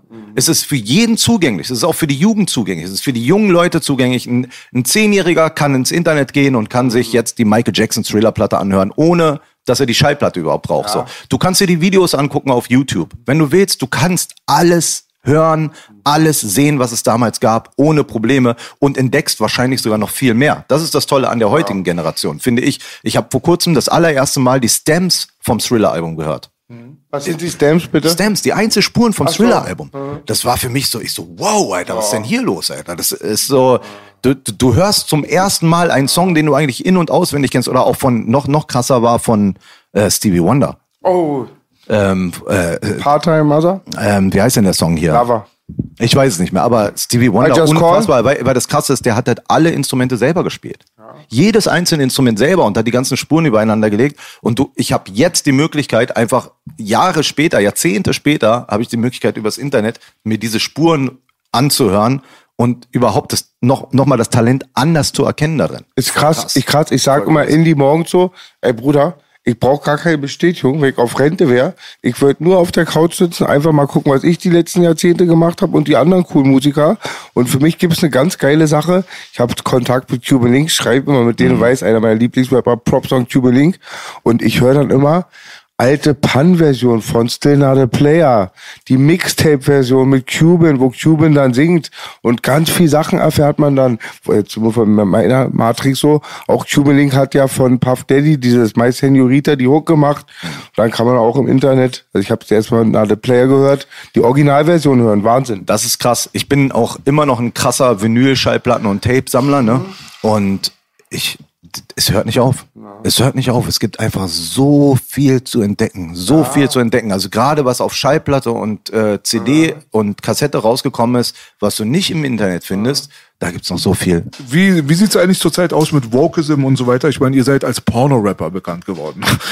Ja, also das muss man mal sagen. Also das war Ha, haben wir uns nicht selber gegeben, den Begriff, ne? Aber ja, also es wurde, wir wurden dann irgendwann Porno-Rapper genannt. Ist eigentlich eine Schublade, Eine Schublade, die richtig. zu klein ist für das, was wir, also gerade wenn man uns sogar noch alle in eine Schublade packen, wir alle zusammen. Ist so. ein Porno-Rapper, der aufgestiegen ist vom Rüpel- Rüpel-Rapper? Rüpel-Rapper würde schon eher passen wahrscheinlich, ne? Also sehr rüpelig oder sehr pöbelig, aber ja. Es ist nachvollziehbar. Ihr habt äh, sehr viele Ähnlichkeiten zur Two Life Crew und so weiter gezeigt. Die Genau. waren für diese pornografischen Inhalte Auf jeden Fall, definitiv. bekannt. Äh, umso ärgerlicher war es damals, dass diese Schublade aufgemacht wurde von der Juice mit einer Spezialausgabe der Zeitung und äh, Arzt und Orgi waren nicht drin. Das war natürlich ein bisschen seltsam. Mhm. Stimmt, aber stimmt. Hab ich, so, so eine Sachen vergesse ich schon wieder. Ey, Ich habe so ein Sieb als Gedächtnis. Ich werde das nie vergessen. Ich kann mich daran erinnern, dass äh, Prinz Porno sich damals umgenannt hat, weil er halt immer in denselben Topf geworfen wurde. Durch seinen Namen. Porno war ja eigentlich sein genau. Sprühername gewesen, aber er hatte ganz andere Texte gemacht. Er hatte eher so durchdachte, intelligente Texte gemacht. Schlau von ihm, sich dann Prinz Pi zu nennen. Ne? Also durch dieses Pi, da hat er das halt nochmal ganz klar gesetzt, dieses Statement, ich mache kein Porno-Rap, ich mach das. Passt aber viel besser auch. aber zu einer Zeit, wo er schon wirklich erfolgreich war. Also sich Mhm. in so einer Zeit dann nochmal umzubenennen, ist schon auch eine mutige Geschichte. Ne? genau. P. Got a P like pussy. Ja. Oh. P like Pussy, Pussy, Pussy, Pussy. P. Ganz kurz mal, dazwischen quatschen hier die Historie. Kennst du den Track von ihm und Mr. Mix? Nee. Das ist so unfassbar. Mr. Mix. Mr. Also von Two Life Crew, Safe, ist so Schirm. Und dann äh, ist Mr. Mix im bayerischen Trachten und Art sagt, Muschi, Pussy, Puller, Dick, ist so ein bisschen Dolmetsching. Unfassbar, B, gib dir mal, wenn du mal einen lustigen Moment hast. Ey, erstmal danke, Arzt, Alter. Ey, ihr seid wirklich, wenn Haki jetzt noch drin wäre und Chaka, vielleicht so meine deutschen Top 4. Danke dir. Ja, Vielen ehrlich, ist auch, ist Die Top 4 ändert sich, aber wir nehmen das ab. Ey, selten, Als ey, das ist gar nicht so selten. Ändert sich immer regelmäßig bei Ja, mir ja, auch. ja, ich, ja, ja. Ich hab, ich, ich hab, ich kann gar nicht mehr sagen, wer meine Top Favorites sind so. Ja, also, ich auch nicht. Das- Gar nicht so. Ist Auf, wie bei Lionel Richie. auf eins, auf eins stehe immer ich und darunter ist egal. Dankeschön. Arzt hat den besten Spruch gesagt, immer wenn Leute bieten, sagt er, Boogie, man kann sich nur selber toppen.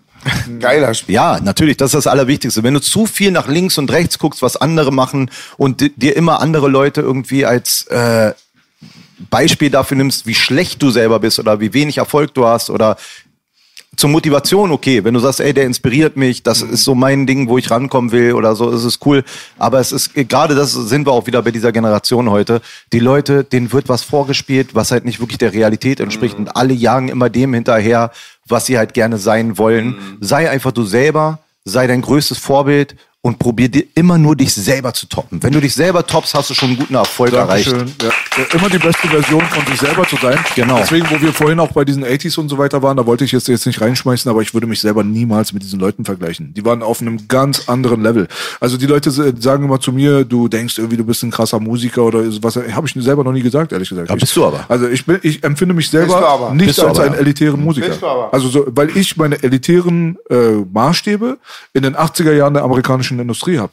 Da komme ich nicht ansatzweise ran. Das wäre fast schon, äh, es wäre peinlich, ehrlich Aber gesagt. alle- aber man, man muss sich das mal angucken, so wie so ein Michael Jackson Thriller Album entstanden ist. Ich habe diese Multimillionen Dollar bestimmt nicht zur Verfügung. Erstens, zweitens haben da die besten Musiker ihrer Zunft haben sich dort zusammengefunden und haben dort, glaube ich, 15 Songs verworfen, um von den restlichen neun Stück dann irgendwie rauszubringen, die dann super krass waren. Beteiligt an diesem Album war so eine Liste an Menschen. Und ich sitze alleine in meinem Kellerchen. So, also ich sitze in meiner Ecke und mache meine Sachen. Da muss man auch ganz realistisch einfach zu sich selber bleiben. Für diesen Deutschrap-Bereich hier, aber da habe ich dicke Eier genug, dass ich sage, dass ich einer der Besten bin. Aber das ist meine Meinung. Du musst das auch gar nicht nehmen. Nur, was die Leute nicht verstehen, Wozu machst du das, wenn du nicht denkst, dass du einer der Besten bist? In, egal, was du tust. Das ist aber auch ein Hip-Hop, das ist so ein Hip-Hop. Wozu machst ne? du das überhaupt? Genau, das ist so ein Hip-Hop-Ego, was du aber auch haben musst. Ne? Ja. Du, du, du kommst auf die Bühne und sagst so, ey, ich bin- Competition. Ich bin's, ich bin der King, Leute. Weißt du, so, Ja. du machst halt diesen, Di- du, du machst den Dicken so. Und das Ich glaube aber ganz kurz, aber dass es gibt ja auch nicht nur einen King, weil wir, Nein, haben, nein, wir haben hier keine Monarchie. Es, du kannst King in deinem Bereich sein, in meinem aber Bereich trotzdem kann natürlich. es ganz viele andere auch. Für mich selber, aber du musst von dir selber so überzeugt sein, dass du sagst so, ey, das, was ich mache, ist der Shit. so Richtig, für mich ja. selber.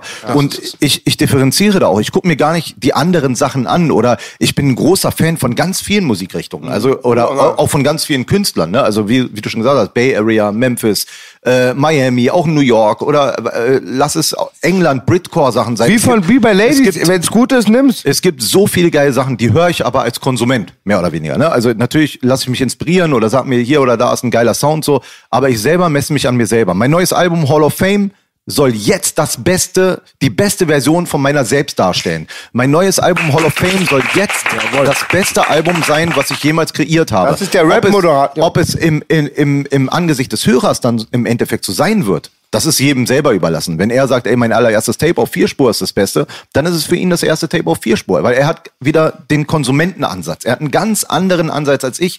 Er hört das als Musikhörer. Und nicht, er sieht das nicht aus meiner Sicht. Ich bin mein eigener Künstler, ich bin Kunstschaffender und ich mache das, was ich gerade machen will, worauf ich Bock hab und wo, wo, wo ich mich am besten selber toppen kann. Und ich wollte unbedingt jeder sagen, krasse, jeder krasse Motherfucker sagt auch genau das. Das ist das Krasse.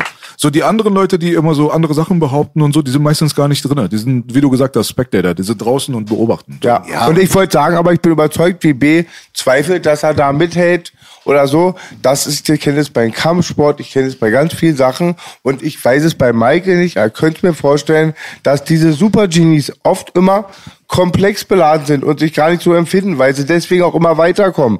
Beim Bodybuilding ist es so. Wir waren früher im ABC. Die Leute, die auf der Bühne waren, sahen aus wie Götter und sagen, Puggy, guck mal, mein Arm ist so scheiße.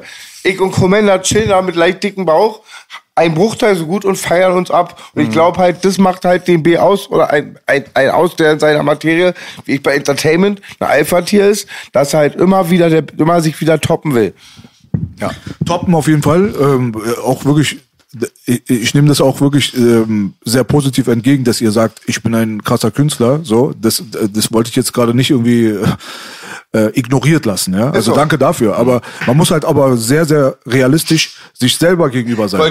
Man muss sich Ahnung. selber sehr realistisch gegenüber sein, weil wenn du selber von dir auch denkst, dass du irgendwie viel krasser bist, als du selber auch wir- wirklich bist, dann stehst du dir ja selber im Wege. Und was du gerade gesagt hast, die beste Version von dir selber zu sein, hast du ja damit dann sabotiert. Das heißt, man muss auch selber gucken, ey, guck mal, ich kann nicht mit Michael Jacksons Thriller-Album mithalten. also ich kann ich ja- nicht. ich bin- aber ich kann mit der Spotify-Modus Mio Play. Ja, das, ich, äh, ich bin auch Das super ich. selbstkritisch. Also ich bin super selbstkritisch und nachdem ich einen Song fertig gemacht habe und den eigentlich gerade übelst geil finde, denke ich dann auch jahrelang immer wieder, ey, das hätte ich anders machen können. Das, es gibt wenige Songs, wo ich sage, die sind perfekt. so, also weißt du, also diese Selbstkritik an sich selber, die muss man auch schon haben. Oder auch, ich, gu- ich guck mir äh, Live-Auftritte von mir an und denk mir so an Stellen, die, die vielleicht kein anderer sieht, so, ah, fuck und Ey, so. ich muss weißt euch mal so, eins sagen, Ich habe falsch betont oder so, weißt du, wo ich mir sage, ey, so, sowas, also. Was mir so sofort einfällt, wenn ich euch beiden Shabab sehe und eine gute Laune wenn ich euch nur sehe, einzig schade ist, dass du nicht mehr Glatze trägst. Da warst du meine, mein Chente 2.0.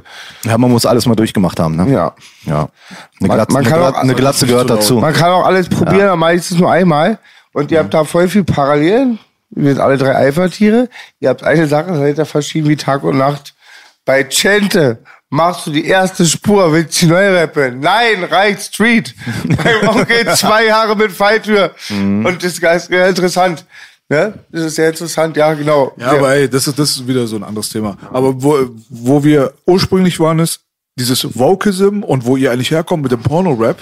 Also so, es sind sehr explizite Lyrics und so weiter und also es geht heutzutage nicht mehr. Man kann nicht mehr das, was Bassbox damals gemacht hat, kann man heutzutage nicht mehr machen. Also damals. Es funktioniert nicht.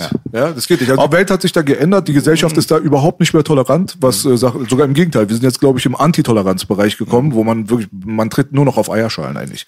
So, wie ist dies, wie sind diese beiden Welten verein, wie sagt man, kombinierbar, weil letztendlich natürlich weiß man, dass ihr vor allem mit dem Atzenprojekt und so weiter auch sehr kommerzielle Züge dann eingeschlagen habt und ihr könnt da sehr gut funktionieren, ohne jetzt irgendwas zu machen, was man euch äh, zu Lasten legen könnte. Das ist schon richtig. Aber ist es nicht irgendwo manchmal, dass man sich so denkt, so, hm, früher war alles ein bisschen freier oder hat das auch seine Vorteile, dass man da so, so ein bisschen aufpassen muss, was man heutzutage, heutzutage sagt? sind äh, er- erstmal sind es zwei, ja, also, ja, zwei völlig unterschiedliche Projekte. Ne? Also die Arzten ist nochmal ein ganz, ist ein Bandprojekt von Money Mark und mir. Das hat gar nichts damit zu tun, was ich als Solokünstler Frauenarzt mache. Auch musikalisch äh, ziemlich unterschiedlich. Ich vermische das eigentlich selten, sondern ich bin als Sänger und und äh, Produzent auch tätig bei die Arzten. Ne? Also sagen wir mal so. Ähm, als Teil des Duos, genau. So als äh, wie, ja, genau. Also, aber was diese expliziten Texte angeht, es gab ja auch früher, ich glaube 2005 oder 6 gab es ja eine Riesendebatte darum. Die war ja riesig. Ne? Also da hatten wir Indizierungen ohne Ende. Ich hatte eine, eine Gerichtsverhandlung wegen meinen Texten. Ich war Hausdurchsuchung, äh, fünf Jahre vorbestraft. Also es gab eine Zeit, finde ich, die war schon heftiger als jetzt. Jetzt ist es eher so eine öffentliche äh, Debatte, aus der du aber auch ganz schnell austreten kannst, wenn du Twitter löschst. Ne? Also wenn du halt nicht, wenn du nicht guckst, so dann findest du gar nicht, du, du bist gar nicht mehr du, du kriegst davon gar nichts mit. So, weil im Endeffekt, wenn man in seiner eigenen Bubble ist und da sein eigenes Ding macht, so, dann äh, scheiß, scheiß auf die Welt. Ähm, ja, aber kurz, es, äh, ganz kurz. hm? Du bist jemand, der viele Live-Auftritte hat. ja. Irgendwo bist du natürlich, was dein Business angeht, auch abhängig von Bookings. Mhm. Jetzt ist Freund Blase hier zum Beispiel im SO36 letzten Monat Mhm. Ausgeladen worden aufgrund von frauenfeindlichen Texten. Bei einer Charity Jam. Bei einer Charity Jam, ohne Gage. Ja. Und da wird jetzt rumtelefoniert. Bei Nisa hatten wir das letztens das Thema und so weiter. Und da wird der Veranstalter darauf aufmerksam gemacht, Ey. was für ein Arschloch der gerade gebuckt hat. Ja, willkommen in meiner Welt. Aber ich Also ist es bei dir auch so? Ich habe das schon immer. Also seit seit äh, 99, seit Die haben demonstriert vor seinen Petitionen, dass er nicht in das Dorf kommt und auftritt. Ey, Erzähl doch mal. regel- Antifa hat demonstriert. Regelmäßig gibt's Demonstrationen, es gibt Flugblätter, also das ist ganz normal. Also das gibt's schon immer so. Ne? Also da gibt's immer irgendwie, und die Veranstalter können sich das selber überlegen, ob sie es machen oder nicht. Ne? Es gibt dann immer äh, äh, relativ offene, es gibt Leute, mit denen man schon lange zusammenarbeitet. Manche Veranstalter haben so Gremien, wo dann mite- miteinander abgestimmt wird und dann sind dann fünf dafür und vier dagegen, dann hast du halt Arschkarte, dann gehst du zu einem anderen Veranstalter und machst es darüber. Also, aber das gibt's nicht erst seit heute so. Also es gibt's schon immer und das hat's schon immer gegeben und äh, ja, unser letztes Pornomafia-Album zum Beispiel von Orgi und mir war ein reines Pornomafia, äh, war ein reines Porno-Rap-Album und mit Sex-Lyrics und das läuft lief gigantisch, sagen wir mal so. Es war komplett ausverkauft, es ist in der Top 10 gechartet. Wir haben die Konzerttour voll gemacht. Mein XXX-Album ist auch super gelaufen, auch ein Top 10 Album gewesen, auch die Tour komplett Scarfo, Scarfo, ausverkauft. dein Be ich kenne ja alle, Gynico, DJ Digital F, Genau. äh, Gyni, muss- aber Scarfo ist dein bester AKA. Man muss dazu sagen, dass ja viele Dinge, die man auch so jetzt in, in, im pubertärer im pubertären Wahnsinn von sich rausgehauen hat, wenn du irgendwie, keine Ahnung, mit einem wilden Haufen unterwegs warst, alle auf Drogen, besoffen, äh, auf einem Provoziertrip feinster Sorte, Jung. würde, jung, jugendlich, ne, also die würde ich heute auch nicht mehr so rappen, wie ich sie damals vielleicht gerappt habe. Ja, ich verleugne nicht, dass ich sie gemacht habe. Ja. das ist halt eine andere Sache. Sie sind Teil der Historie und ich sehe sie auch als Teil der Historie von Deutschrap. Also es ist wirklich ein, Kulturding für mich, weil hör dir alte Punk-Songs an, hör, hör dir Trash-Metal-Sachen an, hör dir äh, Death-Metal-Sachen an. Ja, also alles so, da gibt's auch Sachen, die sind einfach so weit unter der Gürtellinie. Ja. In den meisten Fällen verstehst du sie nicht, weil sie englisch sind. Aber gerade auch in der deutschen Punk-Szene gab es halt Songs, die waren auch so weit unter der Gürtellinie. Frage so, von Entwicklung, So provozierend, so, ne? Genau. Und es gibt halt Sachen, die würde man jetzt nicht mehr genauso rappen, wie, wie man sie damals gerappt hat. Aber ich bin immer noch der Meinung, dass man mit Sexualität ziemlich offen umgehen sollte. Man sollte auch differenzieren zwischen Sexismus und äh, Sexualität. Und wenn es einen Diskussionsbedarf gibt, dann bitte auch beidseitig an einen Tisch setzen und darüber reden. Aber nicht über jemanden reden, jemanden diffamieren und vor, äh, ein, äh, wie, wie, canceln, ohne überhaupt mit dieser Person sich an den Tisch gesetzt zu haben und mit ihm über irgendwas zu reden. So, weil ich finde, die Diskussionskultur ist in Deutschland komplett ausgestorben. Es gibt nur noch zwei Seiten, die sich gegenseitig anpissen. Hierüber. Immer hierüber. Du guckst, der hat die Meinung, der hat die Meinung und das ist, äh, also meiner Meinung nach wird heutzutage viel zu wenig äh, miteinander gesprochen. Äh, Finde find ich sehr gut. Doppelapplaus sogar gerade mit äh, bisschen Flange-Echo. Aber Flanger. Ja, das, was man dazu nochmal immer betonen muss, weil die Schwachköpfe da draußen, von denen es leider sehr viele gibt, die verstehen das immer falsch. Es heißt nicht, dass, da, dass man mit jedem jetzt aber diskutieren will. Nee, ja, Also natürlich. es geht nicht. jetzt um die Diskussionskultur, geht nicht, dass du Hans-Peter oder Ali Osman irgendwie, weißt du, aus deiner Ecke irgendwo, dass du jetzt hier äh, eingeladen wirst. Nein, natürlich Es gab nicht. so Leute, die haben das so äh, verstanden, die sagen, Ja, ja. du hast doch gesagt, du diskutierst doch mit ja, aber mit dir nicht, du Bastard. So, weißt du so? Ganz ja, einfach. Deswegen, also es kommt immer natürlich auf, diese, auf die Beispiel. Situation drauf Ja, an. Ja. Deswegen Ja, habe ich das gerade gesagt. Hast da? Nee, der weiß selber, wer er ist. Ja, okay. Diskussionskultur und so weiter, gebe ich dir absolut recht, aber dann sind wir uns aber dann vielleicht auch einig, dass sogar ein Savage heutzutage nicht existieren würde. Weil der ist auch mit Lutsch mein Schwanz und äh, Pimp Legionär und so weiter. Das sind alles Da, da, nennst du nicht, noch, da nennst du noch die netten Sachen. die netten Sachen. Da, gab's das, ja einige das sind mehr. noch die netten Sachen. Davor Ja. ging es ja noch mehr ab. Aber es war, wie gesagt, es war äh, im dunklen Keller hat man gegenseitig Witze gemacht, die man draußen nicht machen würde. So, Absolut. Weißt du, meine? So? Die Entwicklung ist jetzt so weit, dass ich sagen würde, vielleicht sogar, dass sowas wie 187 Straßenbande auch keine Plattform heutzutage bekommen würde. Also es ist jetzt nicht mehr so lange her, dass die Jungs geplatzt sind, aber wenn ich mir so angucke, dass heutzutage, dass du bei YouTube zum Beispiel, jetzt darfst du mittlerweile auch keine nackten Frauen mehr auf deinen Schoß haben und so weiter, da wird dein, ja, da wirst du halt mit deinem Video nicht so erfolgreich. Es gibt sehr, sehr harte Richtlinien, die werden immer verschärfter. Ich kann das auch verstehen, wegen Kinderschutz und Jugendschutz heißt es immer. Ist aber nicht, ganz ehrlich gesagt, ist nicht die echte Agenda dahinter. Also ich persönlich nehme das nicht für voll. Ja, weil die Kunstfreiheit an und für sich so, die muss natürlich reguliert werden und keiner will, dass irgendwie kleine Kinder irgendwelche pornografischen Sachen sehen. Da gibt es gar keine Diskussion. Aber trotzdem ist es mehr so Meinungsbeschnitt, was YouTube angeht. Das haben wir an unserem eigenen Leib zu spüren bekommen mit unserer Kanallöschung und so weiter, dass dort zum Beispiel auch regierungsfremde Meinungen dann immer unterdrückt oder gelöscht werden und die, die halt immer jetzt alles, was akzeptiert ist, ist immer ganz cool. Da kannst du aber mit der Welle mitschwimmen. Da brauchst du auch keine irgendwelchen, mh, da brauchst du keine Hürden überspringen. ja, da brauchst du keine Gegenwehr zu erwarten. Da hast du den Weg des leichten Widerstandes.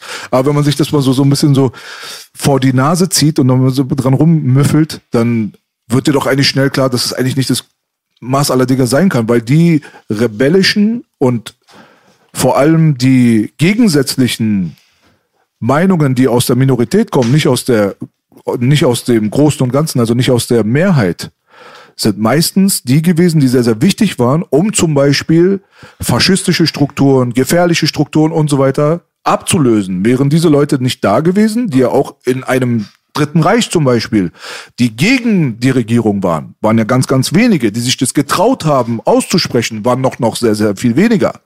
Und da kommen wir zu so einem Rattenschwanz, wo ich dann der Meinung bin, dass es eigentlich nicht das Maß aller Dinge sein kann. Ein MC Boogie Video, Flugmodus, wo dann irgendwie Marihuana konsumiert wird und ein hübsches Mädel ist daneben und so weiter, sollte jetzt von YouTube nicht hart geahndet werden. Und äh, regierungskritische Stimmen sollten von YouTube auch nicht zensiert oder gelöscht werden, finde ich. Bin ich voll bei dir. Schließe ich mich an und ich finde auch, ich habe ja selber zwei Kinder und ich rede da offen, ich sehe das wie Belasch, dass Sexualität nichts für Kleinkinder ist. Bin ich da auch voll gegen die ganzen Agendas, das wissen alle hier eigentlich. Aber genau, ich finde dann macht, also ich als Vater mache was falsch, wenn meine Tochter mit acht einfach sich das Internet anmacht. Genau, und wir kriegen da immer diese Keule, das machst du ja bei Pornos nicht, das machst du bei Horrorfilmen nicht. Genau, und wenn dann halt auch die Eltern, die Eltern machen was falsch. Natürlich gibt es eine gewisse Verantwortung, aber genau. Und das ist das, was ich eigentlich schon immer die ganze Zeit sage. Ne? Es gibt ja auch Horrorfilme, es gibt Gewaltfilme ohne Ende, es gibt Gewalt im Internet ohne Ende. Also was ich persönlich schlimmer finde als Sexu Sexualität. Also ich finde, Sexualität ist, freie Sexualität ist super. Ab einem gewissen Alter sollte man damit eh konfrontiert werden. Ne? Mit Gewalt Taten oder so, so sollte man halt oder auch Drogen sollte man immer ein bisschen sehr noch, noch weitaus vorsichtiger sein, ohne ohne Frage. Die, die, diese Diskussion gibt's aber auch schon immer, die gab's auch schon vor dem Internet. Und da war das Problem, unsere CDs wurden indiziert, uns gab, es wurde aber nicht die Möglichkeit gegeben, unsere Musik ab 18 zu machen. Das heißt, ich mache Erwachsenenmusik, ich mache diese Musik für Erwachsene, die können sich selber überlegen, ob sie es hören wollen oder nicht. Ne? Also es ist halt sehr, sehr sexuell. Es ist halt so, als wenn du dir halt ein Porno anguckst oder ein, äh, weißt du so, also du, du kannst dir auch ein Porno angucken, wenn du 18 bist, wenn du Bock hast. Heutzutage kannst du auch jünger ein Porno angucken. Es ist, wie du schon sagst, es ist halt eine krasse Erziehungsgeschichte. Ich würde sogar sagen, der Porno ist Ja. um einiges komplizierter. Um einiges komplizierter, aber du gehst in äh, du, du gehst in die Videothek und du siehst auf Augenhöhe Horrorfilme mit den härtesten Covern. So weißt du, so war es damals so und dieser die die Prüfung hat bei Musik immer stattgefunden, wenn sich eh schon die komplette Pressung verkauft hat. Manchmal kommen die Prüfungen jetzt erst. Die Alben haben sich damals irgendwann verkauft, jetzt kommt die Prüfung für irgendwelche CDs, die sich irgendwann mal vor, äh, keine Ahnung, zehn Jahren oder so mal verkauft haben, macht die Prüfung davor. Wie eine FSK, FSK 18. Einfach, ist das ab 18 zu verkaufen? Ja, dann kommt da meinetwegen ein Deckblatt drüber oder ein dickes Warnschild. Habt und ihr wenn, nicht das Warnschild erf nee, nicht erfunden? Gab es schon in Amerika, aber hast du dich nicht mit Speicher damals für eingesetzt, dass es auf unsere Tapes Speicher, kommt? Speicher hat ja dieses? Schild gemacht, Speicher genau. Ja, wir haben, also alle haben das dann damals übernommen, weil alle genau. gedacht haben, okay, vielleicht funktioniert's damit. Mit Alkohol hat's ja auch funktioniert. Du kannst ja auch nicht irgendwie als Zwölfjähriger in den Laden gehen und dir eine Pulle Wodka kaufen. Da sagt er hinter der Theke auch und sagt so, gib mal deinen Ausweis. Also, und genau dasselbe kannst du doch mit Also Musik auch machen. geht es mit dem Wodka. Ja. Ja, man muss mal gucken. Es gibt ja auch Sachen, so das Video, was ich gerade beschrieben habe, Flugmodus zum Beispiel, finde ich, ist ein sehr geiler Song von ihm. Auch ein schönes Video, habe ich ja auch gemacht. Ähm, da ist halt nichts zu sehen. Also so das Mädel, wirklich, die hat alles an. Man sieht nicht mal Brüste oder so, ja. Die hat einfach so ein paar Hotpants an und Leider. so weiter. Das war's, ja. Da ist ja. nichts. Und sie wurde wahrscheinlich auch nicht dazu gezwungen, oder? Ja, das ist recht nicht. Sie Ja. ist ja eine Pornodarstellerin. Ja, also, okay, gut, So, also, weißt du. Jolie Love, beste Grüße. Ja. Das Ding ist halt so, du hast auf der anderen Seite dann noch den Marihuana-Konsum. Das ist heutzutage kurz vor der Legalisierung hier gerade. Amerika, das Land, was eigentlich maßgeblich dafür verantwortlich ist, dass es kriminalisiert wurde, das hatte aber politische Gründe, ähm, hat es fast in jedem Bundesstaat Staat legalisiert. Es gibt ohne Ende Videos auch von Übersee und so weiter. Das ist für mich so, das hat mich sehr, sehr gewundert, dass YouTube sich dort so angestellt hat und das halt komplett unterdrückt hat. Also man sieht, findet das Video nicht. Wenn du den Song, also wenn du Boogie Flugmodus eingibst auf YouTube, dann siehst du oben das Audio. So. Und dann musst du runterscrollen und wenn du Glück hast, dann findest du irgendwo, irgendwo unten dann das Video. Aber ist es ab 18 gestellt oder ist es gelöscht? Nee, das ist nicht ab 18 gestellt. Weil ich finde, ich, ich finde, wenn, wenn, also, keine Ahnung, YouTube, also eigentlich sollte es, wie gesagt, eine Instanz geben, die auf YouTube guckt und sagt, das ist ab 18, das ist ab 16, das ist ab 12, finde ich voll okay. Ne? Dass YouTube das als Plattform selber macht, finde ich schon ein bisschen fragwürdig. So, Okay, ne? Das ist jetzt aber, eine krasse Story, die du gerade ansprichst. ja, okay. aber, aber sie machen es ja. Also im Endeffekt, du stellst ein Video hoch und die entscheiden, es ist ab 18 oder es wird komplett von der Plattform gelöscht. Deswegen überlasse ich denen die Entscheidung, sag zu denen, ey, ihr entscheidet das, ihr habt diese, ihr habt dieses System da äh, auf eurem Kanal, wo ihr sagt, was ab 18 ist, was nicht ab 18 ist, dann schalten sie die Videos ab 18. Aber eigentlich müsste es eine höhere Instanz geben, die sich nur darum kümmert und zwar dann wirklich aus äh, äh, aus Therapeuten, ja, aus aus Jugendtherapeuten, aus äh, etablierten Leuten, die dafür auch notwendig sind, um das einschätzen zu können und nicht irgendeine Willkür. Firma, weißt du, irgendeine Willkür. willkürlich, Das ist genau, irgendein oder- Mitarbeiter. oder, irgendein Algorithmus. Der weißt du? andere Mitarbeiter, der maschinell würde sogar noch schlimmer. teilweise, teilweise ist es eine KI, die das macht. Was ist der, eine KI, Mit- Baby? Künstliche, Eine künstliche Intelligenz. Der eine Mitarbeiter sagt Daumen hoch, der andere runter. Ich habe das schon öfter gehabt. Hm. Ich habe Flugmodus damals hochgeladen, ja, das Video. Das hat eine grüne Monetarisierung bekommen, was bei uns sehr selten ist. So und Hm. Ja, bei äh, mir auch kaum, kaum ein Video hat eine grüne Mon- Monetarisierung. Weißt du, was ich meine? Also So. gar nicht. Das Flugmodus habe ich hochgeladen, grüne Monetarisierung. Da war jetzt ein Fehler im Schnitt. Es musste wieder hochgeladen werden. ja. Weg. Ja, so. Und das ist halt so das Problem. Da ist so Willkür von irgendwelchen Mitarbeitern, die können auch einfach dich nicht mögen. Und dann sagen sie, weißt du was, ist nicht gut. Aber das, was du angesprochen hast, ist ein viel, viel komplexeres Problem. Was du angesprochen hast, ist wirklich, normalerweise müsste staatlich reguliert werden.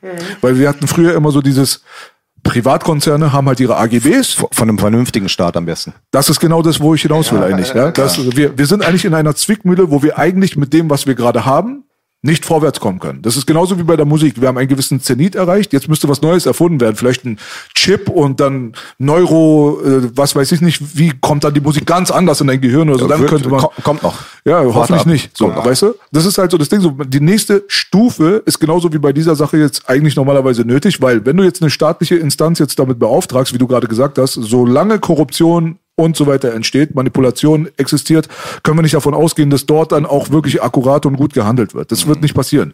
Aber auf der anderen Seite gab es früher immer den Mythos, YouTube, Google und so weiter sind Privatkonzerne, die haben ihre Community Guidelines, die haben ihre Richtlinien und du musst ja nicht dort hochladen. Deswegen kannst du nicht von Zensur sprechen, wenn sie deinen Scheiß dort rausnehmen oder den nicht, äh, nicht promoten, sondern Shadowban und so weiter, dass es keiner mitbekommt. Ja, das ist aber Quark.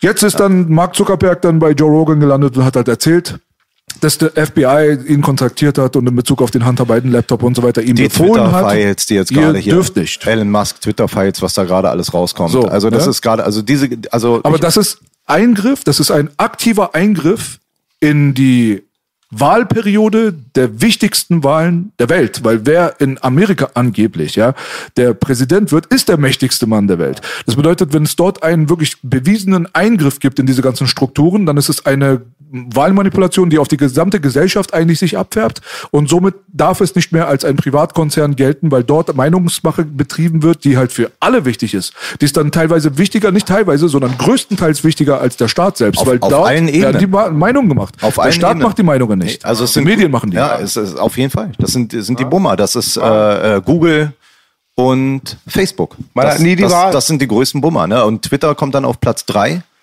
und danach ja, Amazon und so ist halt äh, jetzt, äh, wie gesagt, da geht's noch, ne? Also da hast du nicht die großen Probleme mit, aber bei, äh, bei den anderen und gerade es trifft sozusagen, es trifft im Endeffekt jeden Menschen, ob er jetzt Konsument von Musik ist oder ob er politisch interessiert ist oder sonst was. Es trifft einfach jeden Menschen, egal wen, sogar Hans Dieter, der äh, jeden Tag zur Arbeit geht und sich um, um gar nichts kümmert Das und um gar ich ja nichts immer, schert, Dio. der äh, ja, Das ist immer das, auch wenn man es nicht will. Das ist wie, wenn die Musikern sage, wenn du dich nicht über dein Geld mit deiner Musik machst, macht jemand anders mit deiner Musik. Und Politik betrifft jeden, das verstehen die Leute nicht. Und weißt du, und umso Das mehr so ein, kommt. das ist so ein weltweites Dile- Dilemma, was wir gerade haben. Das merkst du gerade an der angeblichen Iran-Revolution, die nicht existiert. Aber das Ding ist halt so, ich bin ja, ich bin Flüchtling. Uns hat's da nicht gefallen. Sonst wären wir nicht abgehauen, ne? Sonst wäre ich nicht hier. Das heißt, der größte Fan von dieser Regierung kann ich nicht sein. So, einfach mal für die Kackvögel da draußen, die eins und eins nicht zusammenrechnen können. Trotzdem, wir haben dort drüben gerade keine Alternative, die mir bekannt ist, für die es lohnen würde, auf die Straße zu gehen und zu sterben. Und jetzt haben wir diese Situation auch mit dem Internet und den Regularien und so weiter, dass wir sagen können, das läuft nicht so gut.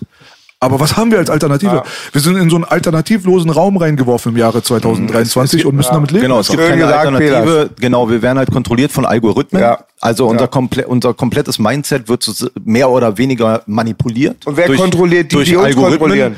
Und äh, das ist das ist crazy. Das ist wirklich crazy so. Und gerade auch was was dir halt vorgeschlagen wird oder sonst was. Manchmal ist es eine Schriftart, die dir halt irgendwie vorgeschlagen wird, die dich in einen Topf mit anderen Menschen wirft, weil du in dem Moment auf diese Schriftart zwei Sekunden länger geguckt hast als irgendwelche anderen Menschen und du dann im selben Moment irgendwas anderes wieder vorgeschlagen kriegst. Und also das ist ja, Zwickmühle. Ey, ist eine Zwickmühle. Wer Also, weiß. Probleme sind dafür da, um sie zu lösen. Das Ja. ist das Gute daran. Also deswegen habe ich auch immer einen äh, äh, wirklich sehr optimistischen Blick auf diese ganzen Sachen. Also ich lasse mich davon jetzt nicht in diesen Doom und Gloom Weltuntergangsfilm äh, mit runterziehen, Nee, auf ach, gar gar keinen nicht. Fall. Nee. Ich finde es sogar andersrum. Also die Menschen, die auf die Welt kommen und immer nur chillen wollen, das ist überhaupt nicht mein Ansatz.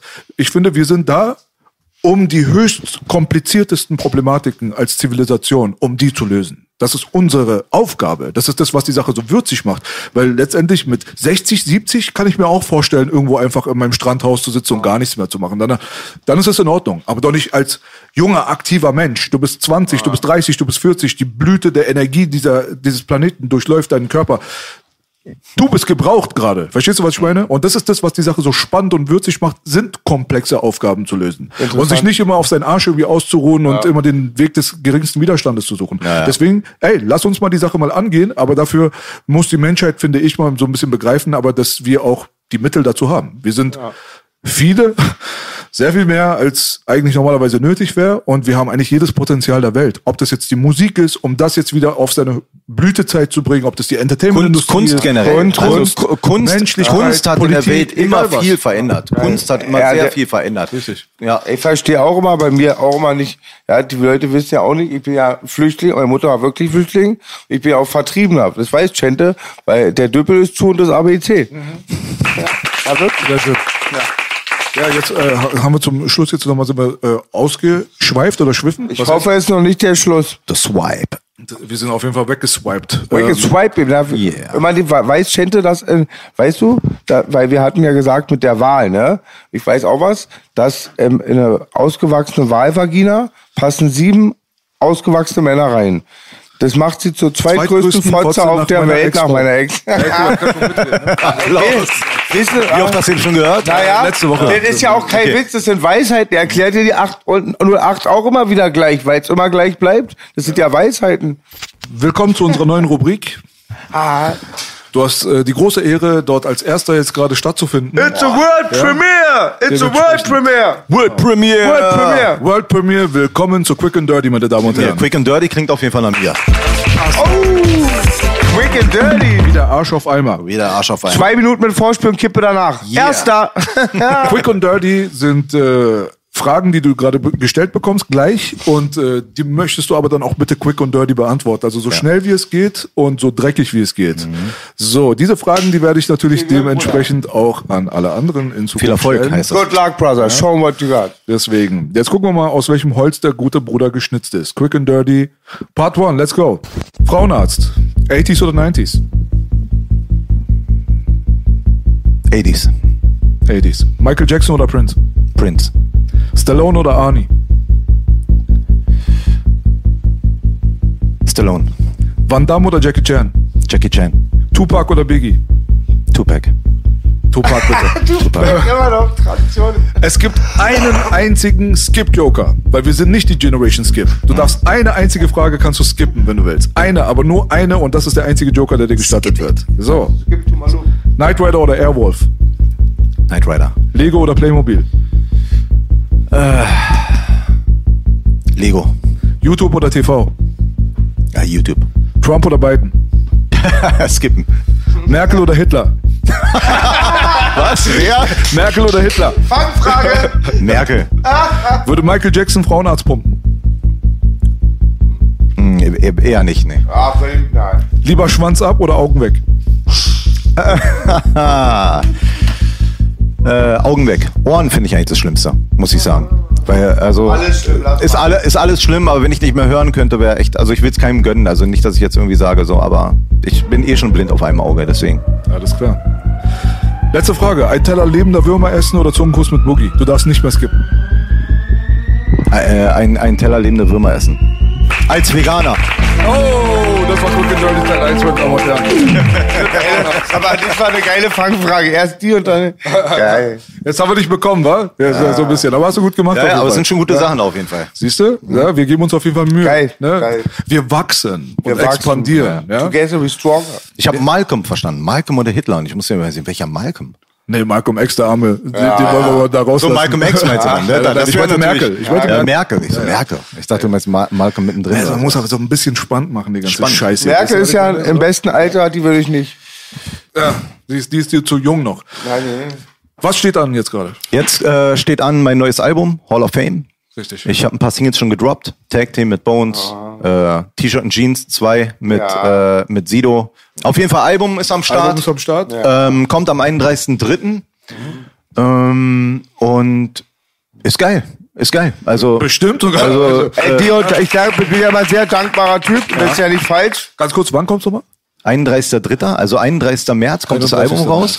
Äh, es kommen auch noch ein paar Singles vorher, die ich droppe, weil heutzutage ist ja Single-Business ist ja das A und O und ähm, es gibt aber auch nur exklusiv in meinem Shop, also ich habe es nicht über Amazon oder sonst was, ich habe jetzt das erste Mal meinen eigenen Shop gemacht, wo es also exklusiv meine Sachen gibt und dort habe ich eine Vinylschallplatte im Weiß, mit weißem Vinyl von dem Album. Geil. Und es gibt noch mal eine Box, da ist eine Geil. Kassette drin, da ist ein Beanie drin, ein Schlüsselanhänger, Autogrammkarte, Geil. Sticker und zwei CDs. Also einmal das äh. Hauptalbum und dann gibt's noch mal ein anderes Album, Hall of Fame und Hall of Bass, also beide Alben. Geil. Und also für mich ist es mitunter eins der besten Alben, die ich je gemacht habe, weil es einfach so rundum durchzuhören ist. Es ist so ein bisschen wie äh, eine Basstherapie. Du legst, lehnst dich nach hinten. Also ich will auch, dass die Leute das Album von vorne bis hinten durchhören. Nur weil die Songs jetzt alle schon als Singles erschienen sind, äh, soll es nicht heißen, dass die Leute die Songs dann weiter skippen sollen. Also, aber ich bin so ein Fan, ich mag immer noch, wenn die Leute die Alben wirklich durchhören. Also es ist schon immer so. Seit den Kassetten. Ich finde immer, so ein Album ist immer wie so ein Hörspiel. Und das Album hat jetzt von vorne bis hinten, ich habe mir echt lange Gedanken gemacht, wie die Reihenfolge von dem Album sein soll, was A-Seite ist, was. B-Seite ist, dieser rote Faden. Und wenn man das Album von vorne bis hinten durchhört, dann entfaltet sich dieses ganze Ding eigentlich erst richtig so. Deswegen, also das ist mir schon wichtig, dass die Leute sich das Album von vorne bis hinten anhören. Natürlich, wenn jemand sagt, ey, ich finde nur den Song geil und der Rest ist Schrott, dein Geschmack. Zwei Sachen mal, Sehr eigener. Sache, ein bisschen Werbung, ja. Ich hab, wir haben bald wieder einen Shop. Momentan habe ich nur einen geilen Cock und bin auch wieder Single. Aber es ist ein anderes Kapitel. Ich wollte sagen, danke, dass du mein Lieblingspalast-Gang, also einer von den Lieblingspalast-Gangsters, mein Bruder Dilloman, auf eine Scheibe gebracht hast. Dilloman- Der greift jetzt ja eh an, der Dilloman war schon immer einer von uns. Ja. Aber der, der ja, Kasimir kenne ich nicht so. Ja, ist ja sein Künstler, genau. Aber Aber, der- Dilloman der- ist, aber Dilloman ist top, Mann. Ich bin auch ganz großer Dillo- Fan von Dillo dem, ist der Alter. King. Ich finde den auch Der richtig King. gut so. Brennt den Club ab 2.0 mit äh, oder äh, mit mit mit mit Dilloman. Und dann nochmal die Version mit dir und Bastard kommt natürlich auch. Können sich die Leute drauf freuen. Also wird auf jeden Fall krass. Klingt auf jeden Fall sehr, sehr vielversprechend. Ähm, du hast äh, bei der Produktion von dieser ganzen Sache hast du wieder selber zugelangt wahrscheinlich? Tatsächlich habe ich ein bisschen mitgemischt im Hintergrund. Also ich habe ja immer schon seit Jahren habe ich immer meine eigene selbe Sample Library, die ich immer wieder benutze, die ich immer mitnehme auf allen Alben seit meinen Tapes. Also es gibt immer wieder so prägnante Sounds, die immer wieder irgendwie auftauchen und äh, auch so ein bisschen durchdirigiert, weil ich finde es gut, wenn du ein Künstler bist, der seinen eigenen Sound hat und wenn andere Produzenten für den arbeiten, müssen sie sich mehr oder weniger auf den Sound einlassen, den du selber irgendwann mal kreiert hast. Ja, also das ist so ein bisschen, es gibt nicht viele dieser Künstler und ich würde mich zu einem dieser zählen, der sagt so, ey, ich bin jemand, wenn, wenn man einen Song für mich produzieren will, der halt nach einem Frauenarztalbum klingt, dann muss es auch so, ein, so eine gewisse Ästhetik haben in dieser, in dieser Mucke. DJ Divo hat das ganze Album produziert und der hat das auf jeden Fall sehr, sehr gut gemacht. So. Also wir haben sehr viel zusammen dran gesessen, aber gerade wenn es so Coverversionen von T-Shirt und Jeans meinetwegen sind oder es ist auf dem Album ist eine neue Version von Getunte Autos drauf, also er heißt Getunte Autos 2.0 und äh, da war auch DJ Boah, freu Reckless ich mich, maßgeblich mit dran produziert. Das heißt, Oh. für den Song, den hat zwar dann Divo im Studio produziert, aber Reckless musste mit dabei sein, um halt seine Note mit reinzubringen, dass er halt auch diesen alten Flavor wieder hat wie früher und so. Die Best. Fahre nur 30 in der 80-Zone. Ein Cabriolet. Ein Auto oben ohne. Einer meiner Ja. Lieblingssongs. Ja. Das weiß ich noch, damals kam ich, habt ihr mich aus der Psychiatrie abgeholt und mich auf dem, mit, mit Mr. Long die Zeit vom Porno-Party, ne? Porno-Party war's. Das aber, als Cover das erste, wo du so ein bisschen so mit Konfetti und so vorne drauf Porno warst. Party, genau. Genau, das haben wir dann gehört. Der Abend war wie so ein Traum. Ja. War wie ein Traum. Ja, voll geil. Da ist auch Getunte Autos Teil 1 drauf. Ganz viele Hits, Ja. feuchte Träume Ja, und da sind tausende genau. Hits drauf. Und deswegen, also gerade bei diesen Remake-Songs oder so, ne, dann war halt klar, dass ich dann irgendwelche Spuren von mir nochmal mitgenommen habe, dass wir geguckt haben, dass es halt ähnlich klingt, dass wir dieselben Sounds benutzt haben, so. Und das, ich finde, so diesen typischen Frauenart-Sound, dieses typische Soundbild von mir gemischt mit der neuen Produktionsqualität von DJ Divo ist schon sehr geil. Es hat eine sehr, sehr runde Sache so. Also vom, vom Sound war es für mich auch nochmal eine neue Erfahrung mit jemandem, weil ich bin jemand, ich gebe wenig, gerne wenig aus der Hand. Also ich lasse immer sehr viel, viel äh, ähm, also ich mache immer sehr viel gerne selber und lasse nicht zu viele an meinen Sachen rummischen oder machen und so, weil ich habe dann manchmal, ich habe dann so auch von den Mixverhältnissen auch Busy hat das Ding gemastert, ja, also von True Business äh, hat teilweise auch mit den Stamps gemischt und ich bin von dem Sound richtig begeistert. Also ich sag so, ich so, ey, das ist so genau so, wie ich mir dieses Album vorgestellt habe, so ist es dann auch geworden. Also das ich bin ist einfach verwöhnt, Alter. Ich ja. mach, Hey, wie gesagt, alles. ich bin Belasch auch, macht das ja. Belasch ist super, ne? Also bei mir ja auch. Also ich mache immer sonst alles selber und ich bin auch ein sehr selbstkritischer Mensch und wenn andere Sachen machen, dann bin ich noch kritischer. Dann sage ich so, ey, so, aber wirklich, also es ist dafür ist es echt sehr sehr gut geworden und ich finde es also ich bin absolut zufrieden mit dem Ding und ich will eigentlich darin gleich anknüpfen. Also ich will gleich weitermachen. Zwei meiner Das Lieblingslieder, ist geweckt jetzt auf jeden Fall schon. zwei meiner Lieblingslieder sind nicht im Netz mehr. Fremdgehen auf den, ähm, glaube ich, Closer than Close Beat mit Money Motherfucking Mark oder, oder mit einem anderen Künstler, ich weiß es nicht, Fremdgehen. Und ich suche akribisch mein dreckiger Hund Album. Da hast du den Hit drauf mit Mr. Long, Azi krank gegen den Rest der Welt. das ist auch Und nicht jetzt ist auch noch der verfügbar, letzte, ne? es ist leider, es ist das unfassbarste Lied, das habe ich schon öfters angesprochen, B. Das kannst du dir vorstellen. Ihr habt da so einen traditionellen kurdischen Arabesk-Sänger. Der ist auch drauf. Zu der genau. Mutterfickerzeit. Diese Ein- Combo kannst der- du dir vorstellen. Der Song äh, Wir gegen den Rest der Welt, der Song Es geht, ist glaube ich, der so fünf bis zehn Minuten. Ich Gegen kann dir die Rest CD der- besorgen. Bitte, bitte. Kein Problem. Also die CD kann ich dir besorgen. Ja, ey, und ich gehe auf Tour. Also äh, im September zusammen mit Orgi, große Pornomafia-Tour. Ich glaube, fünf bis sechs Gigs spielen wir nochmal. Wir waren ja jetzt schon auf Tour gewesen, nochmal irgendwie. Die einzigen, Und die mich nicht kennen, die mich immer einladen. immer eingeladen. Immer auf der Bühne. Generell, ne? Und ähm, wir spielen, glaube ich, Berlin, Köln, also ein paar Städte, könnt ihr online gucken, ne? Also Tickets sind jetzt im Vorverkauf und da gibt's dann bei der Tour auch nochmal eine exklusive EP von Orgi und mir, Mhm. Back in Base Tour. Äh, so heißt auch dann die EP, die gibt's nur dort und das ja wird voraussichtlich jetzt erstmal die letzte gemeinsame Tour sein, so weil er ist weit entfernt, ich bin weit entfernt und dass wir das überhaupt geschafft gehabt haben, dass wir jetzt innerhalb von nach zehn Jahren oder so nochmal dieses Projekt Pornomafia auf die Beine stellen konnten und dann auch nochmal eine dicke, fette Tour dazu gespielt haben und jetzt auch nochmal schaffen, irgendwie Nachholgigs zu machen, das ist schon äh, sehr geil. Also Props, Props, Stark, Props. stark. Auf jeden Fall gut gehalten, sagt man, ja. Also äh, gut konserviert auch. Du hast ja auch so einen sehr gesunden Lebenswandel jetzt irgendwie hinter dich gebracht. Innerhalb der letzten Jahre haben wir immer wieder mal über ein paar Sachen geredet. Also du bist da sehr bedacht, auch was Ernährung angeht und so weiter. Ich denke mal, du bist clean von auch härteren Substanzen und so ein Zeugs. Ähm, Kannst du mal ganz kurz einen Überblick darüber schaffen, so was dich dazu gebracht hat, jetzt da so, so ein bisschen mehr dich da rein zu vertiefen? Den Kör Fast schon seit einem Jahrzehnt mittlerweile. Das, der Körper ist mein Tempel.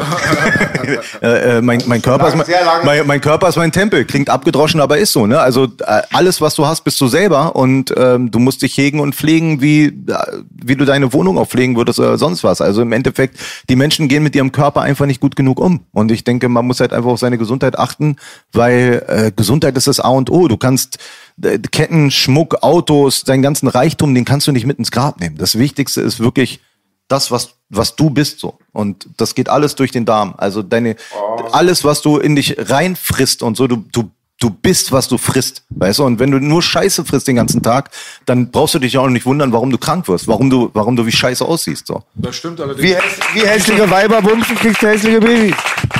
Wie, wie, äh, wie lässt sich das, also wann hast du das letzte Mal gesoffen? Oder ungesund. Weißt du, wenn, wenn, wenn, eine, wenn eine Frau in der Schwangerschaft ungesund ist, das wirkt sich so aufs Gehirn vom Kind aus. Auf jeden Fall. Aber Seit Jahrzehnten, Alter. ich beantworte Das ist- für Chente. ja. Du trinkst seit einem Jahrzehnt schon nicht mehr, wahr? Ja, ja, auf jeden Fall. Also ich äh, zwischendurch habe ich schon mal ab und zu einen getrunken, so, aber jetzt mittlerweile, also ich glaube, die letzten drei, drei, vier Jahre habe ich zum Beispiel gar nichts mehr getrunken. Kein Schluck, kein Schluck Alkohol. Also da, man muss sich ja auch äh, vorstellen, dass ihr sehr, sehr viel, das haben wir letztes Mal mit Moneymark hier gehabt, natürlich auch an Orten wie Mallorca stattfindet. Ja. Also das ist Besowskis Paradise. Ja, also ganz ehrlich. Also und wie lässt sich das so vereinbaren? Hast du da kein Interesse? Verziehst du dich direkt nach der Show und sagst, ey, professionell gesehen alles cool, aber ich möchte jetzt nicht diesen Bezug zu dieser Party-Ära haben. Gute Frage. Also ich finde, die Menschen verwechseln oft Spaß haben und Party machen mit Drogen nehmen und Alkohol. Für, für viele Menschen gibt's da keinen Unterschied. Viele Menschen sagen, ich kann nur Party machen und nur Alkohol trinken äh, oder nur Party machen, wenn ich äh, trinke und, oder Drogen nehme oder beides, weißt du so? Und für mich war das nie so der Fakt gewesen. Ich kann Party machen, ich kann äh, gute Laune verbreiten, ich kann Spaß haben,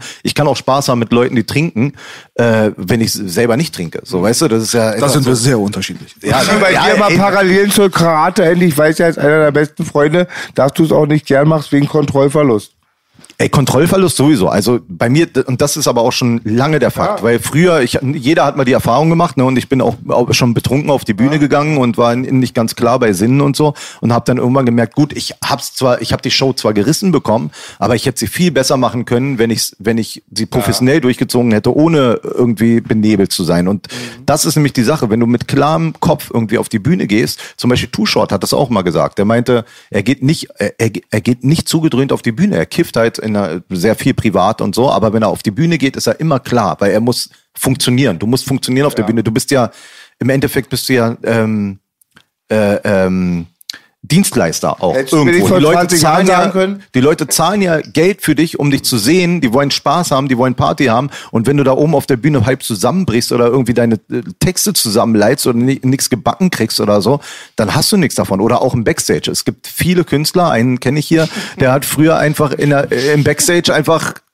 Leute, in die äh, äh, Leute gehauen, in die Ecke gepinkelt oder sonst was, weißt du so, und hat sich dann irgendwann gewundert, warum man nicht mehr gebucht worden ist. Und ich habe gesagt, ey Boogie, das kannst du nicht bringen, Alter. Das ist hier, der Veranstalter ist cool, der Laden ist cool, alles ist in Ordnung so. Und ähm, Voll. ja, also es ist jetzt schon sehr lange her, ne? Also wir waren 20 und so, in, aber es ist, ich habe schon immer so diesen professionellen Ansatz gehabt. Ja. Irgendwie. Vor 40 Jahren also. Ich Ja. weiß noch, wie ihr mich immer bei den ersten Vor Konzerten. 50. Ich Vor habe ja 50 Rappen Jahren. im Studio Bald ist es gelernt. soweit. Ich habe ja Rappen während der Alben gelernt. Nee, hast du nicht. Du, du hast rappen gelernt auf der Bühne. Also Ja, die ersten so, Male, dass genau. ich dich rappen sehen habe, war live bei Live Freestyles, Genau, bei ja. Battles. Ja. Du warst ein sehr guter Battle MC. Du warst sehr schnell früher mit deinen Gedanken.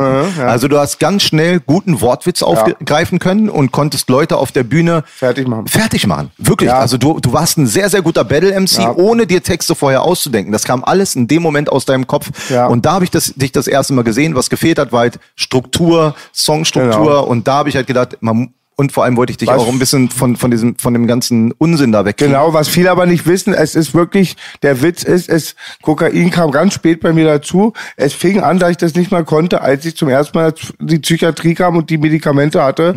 Das äh, Brain Damage oder Mike Don't Manage. Medikamente ist auch so ein Ding, ne? Also ich versuche Medikamente zu vermeiden, wo es geht, also pharmazeutische Medikamente, weil das ist es sind genauso Drogen. Also die, die meisten pharmazeutischen äh, äh, Medikamente sind auch Drogen. Also probiert so viel aus der Natur rauszuholen. Die Natur gibt euch das Beste, was sie geben kann. Versucht das Beste aus der Natur für euren Körper, für euch selber zu geben. Seid eins mit der Natur und versucht einen klaren Kopf zu behalten. Schön. Da Trotzdem ist was. die Philosophie ist da sehr unterschiedlich immer von Person zu Person. Äh, kannst du mal ganz kurz, wenn du jetzt eine kleine- Guideline gibst, da schaut dir jetzt jemand zu, der möchte gerne wissen, wie du das handelst. Was äh, isst du, trinkst du, wie bleibst du gesund, gehst du in die Sauna, was machst du? Erstmal achte ich drauf, mich hauptsächlich, also wirklich zu 90 Prozent Bio zu ernähren. Also wirklich so viel äh, Bioprodukte wie möglich. Demeter oder Bioland sind da ganz weit oben, was so Bioqualität angeht. Äh, ich verzichte komplett auf tierische, äh, äh, ähm, auf tierische Nahrung, auf, auf Fleisch, Milchprodukte, Eier, also alles, was vom Tier Auf kommt. Deutsch vegan. Auf Deutsch vegan, genau.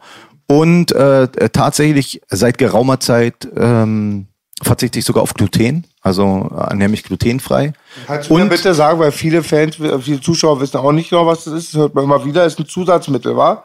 Viel asiatischen Nee, Essen, ne? Glu- Gluten ist Weizen, du, ist in, in Brot, in, in, also in allem möglichen, findest, findest auch in Seitan. Also nur weil du dich irgendwie vegan ernährst, ernährst du dich nicht, auch nicht immer gesund. Du kannst den größten Müll vegan essen. Ne? Seitan, da hast du was Ja. aufgemacht. Also du, Ich habe verwechselt mit Glutamin, glaube ich. Glutam, genau, äh, äh, das Glutamat. Glutamat, Glutamat genau, das ist ist, im, das ist im Chinesen. Aber zu, zum Beispiel Geschmacksverstärker. Ich verzichte auf Geschmacksverstärker.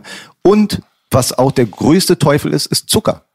Zucker ist überall drin. Ihr, ihr guckt vielleicht nicht drauf, aber wenn du dir eine Dose im Supermarkt kaufst, Bohnen, du hast Zucker da drin. Du hast in jeder Scheiße hast du Zucker drin. Und Zucker ist äh, extrem suchtmachend, ne? Ja. Und ähm, su suchtmachend. Und da, da Es ist auch ein. Gift. Es ist ein Ist Gift, ein Gift. was wie Kokain Auch, wirkt. genau. Und die haben in den 70er Jahren die Studien bestochen, das ist heute geleakt worden, dass sie Fett den Übeltäter machen. Aber es gibt noch gute Fettsäuren. Bei Zucker gibt Es gibt gute Fettsäuren, es gibt schlechte Genau. Fettsäuren. Ich achte drauf, gute, äh, gute Fette zu konsumieren. Ich, und vor allem das Allerwichtigste Welche? ist, äh, naja, O- Omega-3-Fette sind ganz, ganz wichtig, gerade für mich als Veganer. Ne? Ich muss halt echt darauf achten, meinen Omega-3-Spiegel hochzuhalten. Das krieg- kriegst du durch Supplementierung oder wie machst du? Durch Supplementierung, genau. Also Omega-3 supplementiere ich. Ich habe so ein Monatsabo sogar, dass ich immer jeden Monat kriege ich immer so ein hochqualitatives Omega-3 aus. Aber das ist doch dann auch vom Fischprodukt. Nee, es, Omega, gibt, es, es gibt Algen, Omega-3, es gibt, okay. ja, ja, natürlich, klar.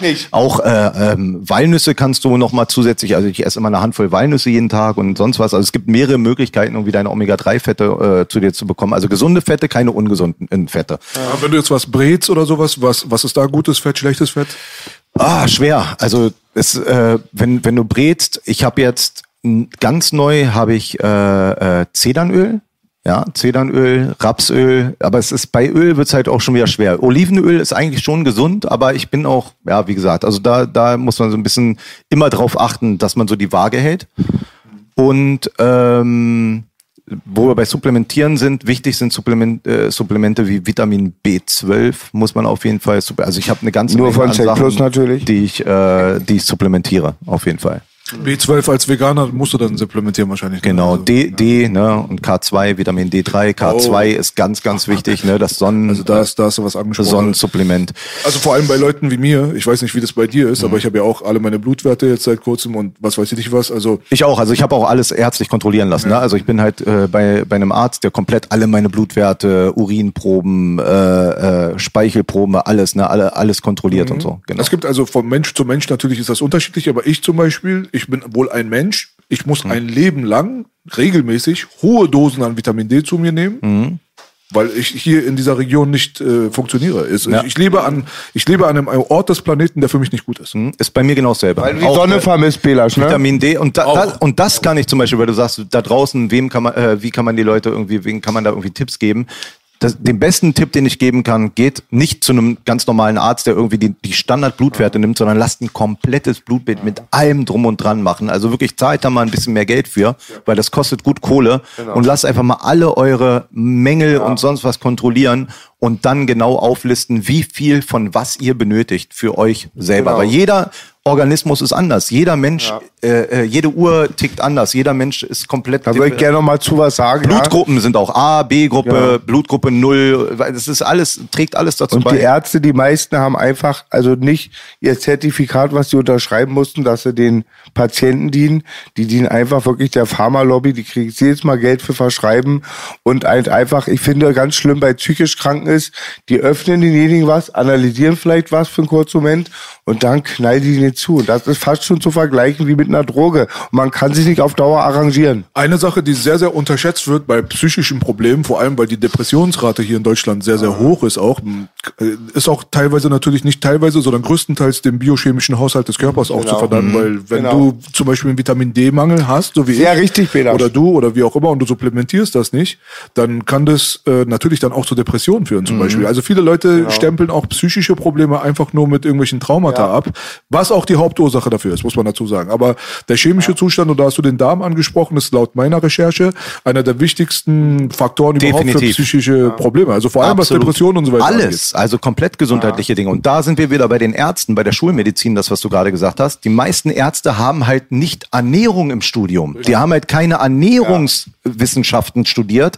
sondern die haben halt wirklich nur ärztliche Ja. Sachen, ja, also und deswegen am, am besten suchst du dir einen Naturheilpraktiker, der auch zudem Ja. noch na, äh, na, also Ernährung, äh, äh, Ernährungs äh, ähm, Know-how hat und kümmerst dich erstmal darum, Ja. was überhaupt im Darm bei dir los ist. Ich war Weil sechs Jahre... Sache ganz kurz. Bevor du diesen Schritt eingehst, der wichtigste noch Schritt vorher, meiner Meinung nach, ist erstmal die Selbsterkenntnis. Ja. Das Weil- ist eh, also weil- wenn du wenn du selber nicht Wer soll dir helfen, wenn du dir selber nicht Natürlich, helfen also willst? erstmal musst du So. dir selber helfen und du musst auch davon überzeugt sein und also die meisten Menschen sagen, es Bullshit. Und ich So, sag doch, ihr müsst da immer skeptisch sein. Ich war vier bis sechs Jahre, weißt du, ja immer in der Psychiatrie. So hast du meinen Pitbull bekommen, Ruhe in Frieden Sunny. Und es wird erschreckend wenig, wie viel, wie Leute immer ihre Thesen ändern. Alle 15 Jahre mal Kälteschocktherapie, Zwangsjacken, Synapsen rausschneiden. Mhm. Du kannst doch kein trauen, wenn Belasch jedes Mal eine neue Aufnehmensmethode hat und die letzte schlecht macht, nehme ich ihn nicht ernst. Ja gut, aber, die, aber die, ergänzen, die Wissenschaft schreitet, Faden. die Wissenschaft Ja. schreitet natürlich voran. Ja, aber es ist ne? erschreckend, es ist erschreckend. Es ist auch sehr erschreckend, wie wenig man den psychisch Erkrankten, gerade den jungen Leuten, die haben ganz viele ein riesiges Defizit, was Ernährung angeht, Bewegung. Ich bin immer so erschrocken. auch ganz wichtig. Und alleine, mich erschreckt immer, dass so wenig Wissen, na klar ist das Allgemeinbildung, aber Wasser ist auch ganz wichtig. Und auch diese leichten Depression, Belasch hat recht, Wasser, es ist Wasser auch ist posttraumatisch. wichtig. Es gibt Menschen, Genau. die, die trinken ihr ganzes Leben lang nur Coca-Cola. Genau, Die trinken nur ja. Coca-Cola, Coca-Cola, Zuckergetränke und so. Und, weißt du, und das ist auch dann immer auch eine Doppelmoral und genau oft kommt dann die Krankheit, von denen dir die Medizin gibt Hm. und alleine was im Supermarkt so alles da liegt.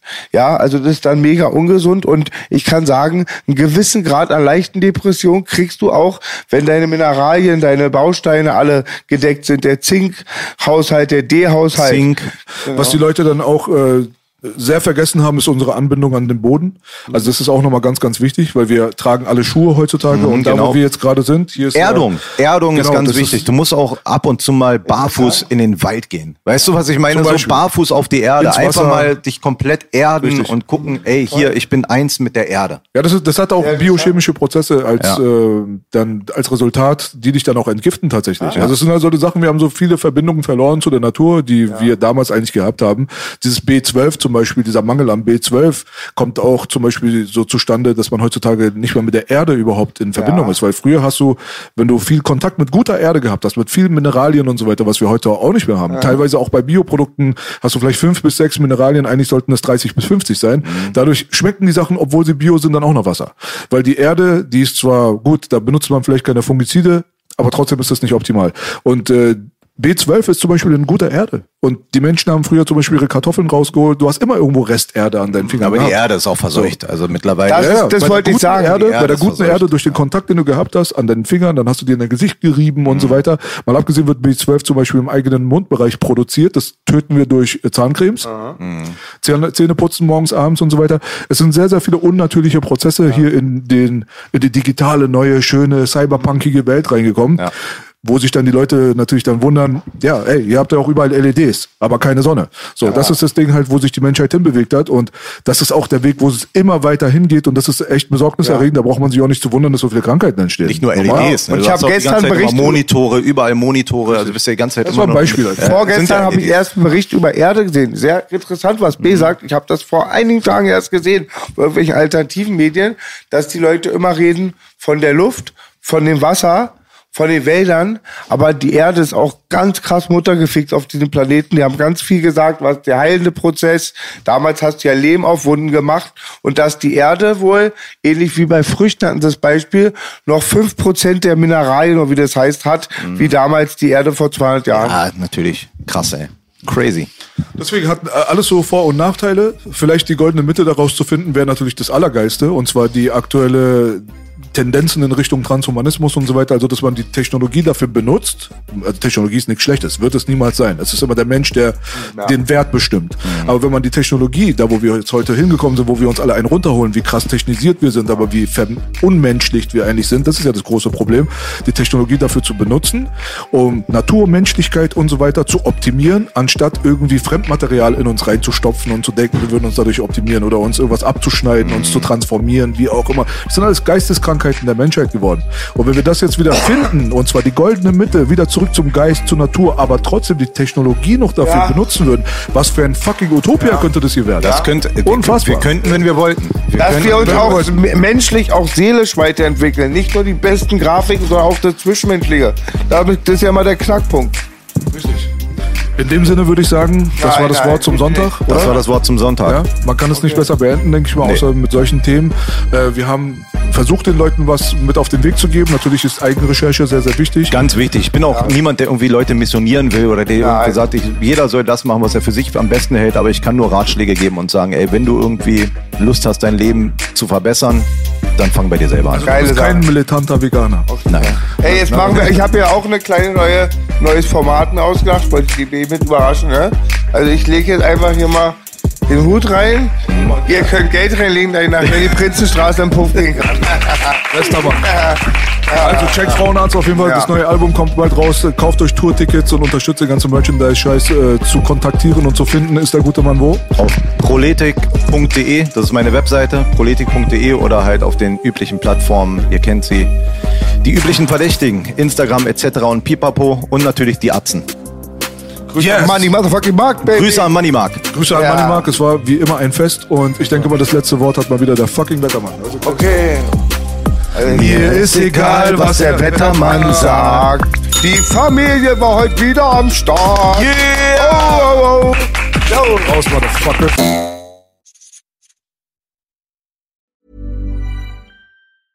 Selling a little or a lot? Shopify helps you do your thing however you cha-ching. Shopify is the global commerce platform that helps you sell at every stage of your business. From the launch your online shop stage to the first real life store stage, all the way to the did we just hit a million orders stage. Shopify is there to help you grow. Shopify helps you turn browsers into buyers with the internet's best converting checkout. 36% better on average compared to other leading commerce platforms because businesses that grow grow with Shopify. Get a $1 per month trial period at Shopify.com slash work. shopify.com/work.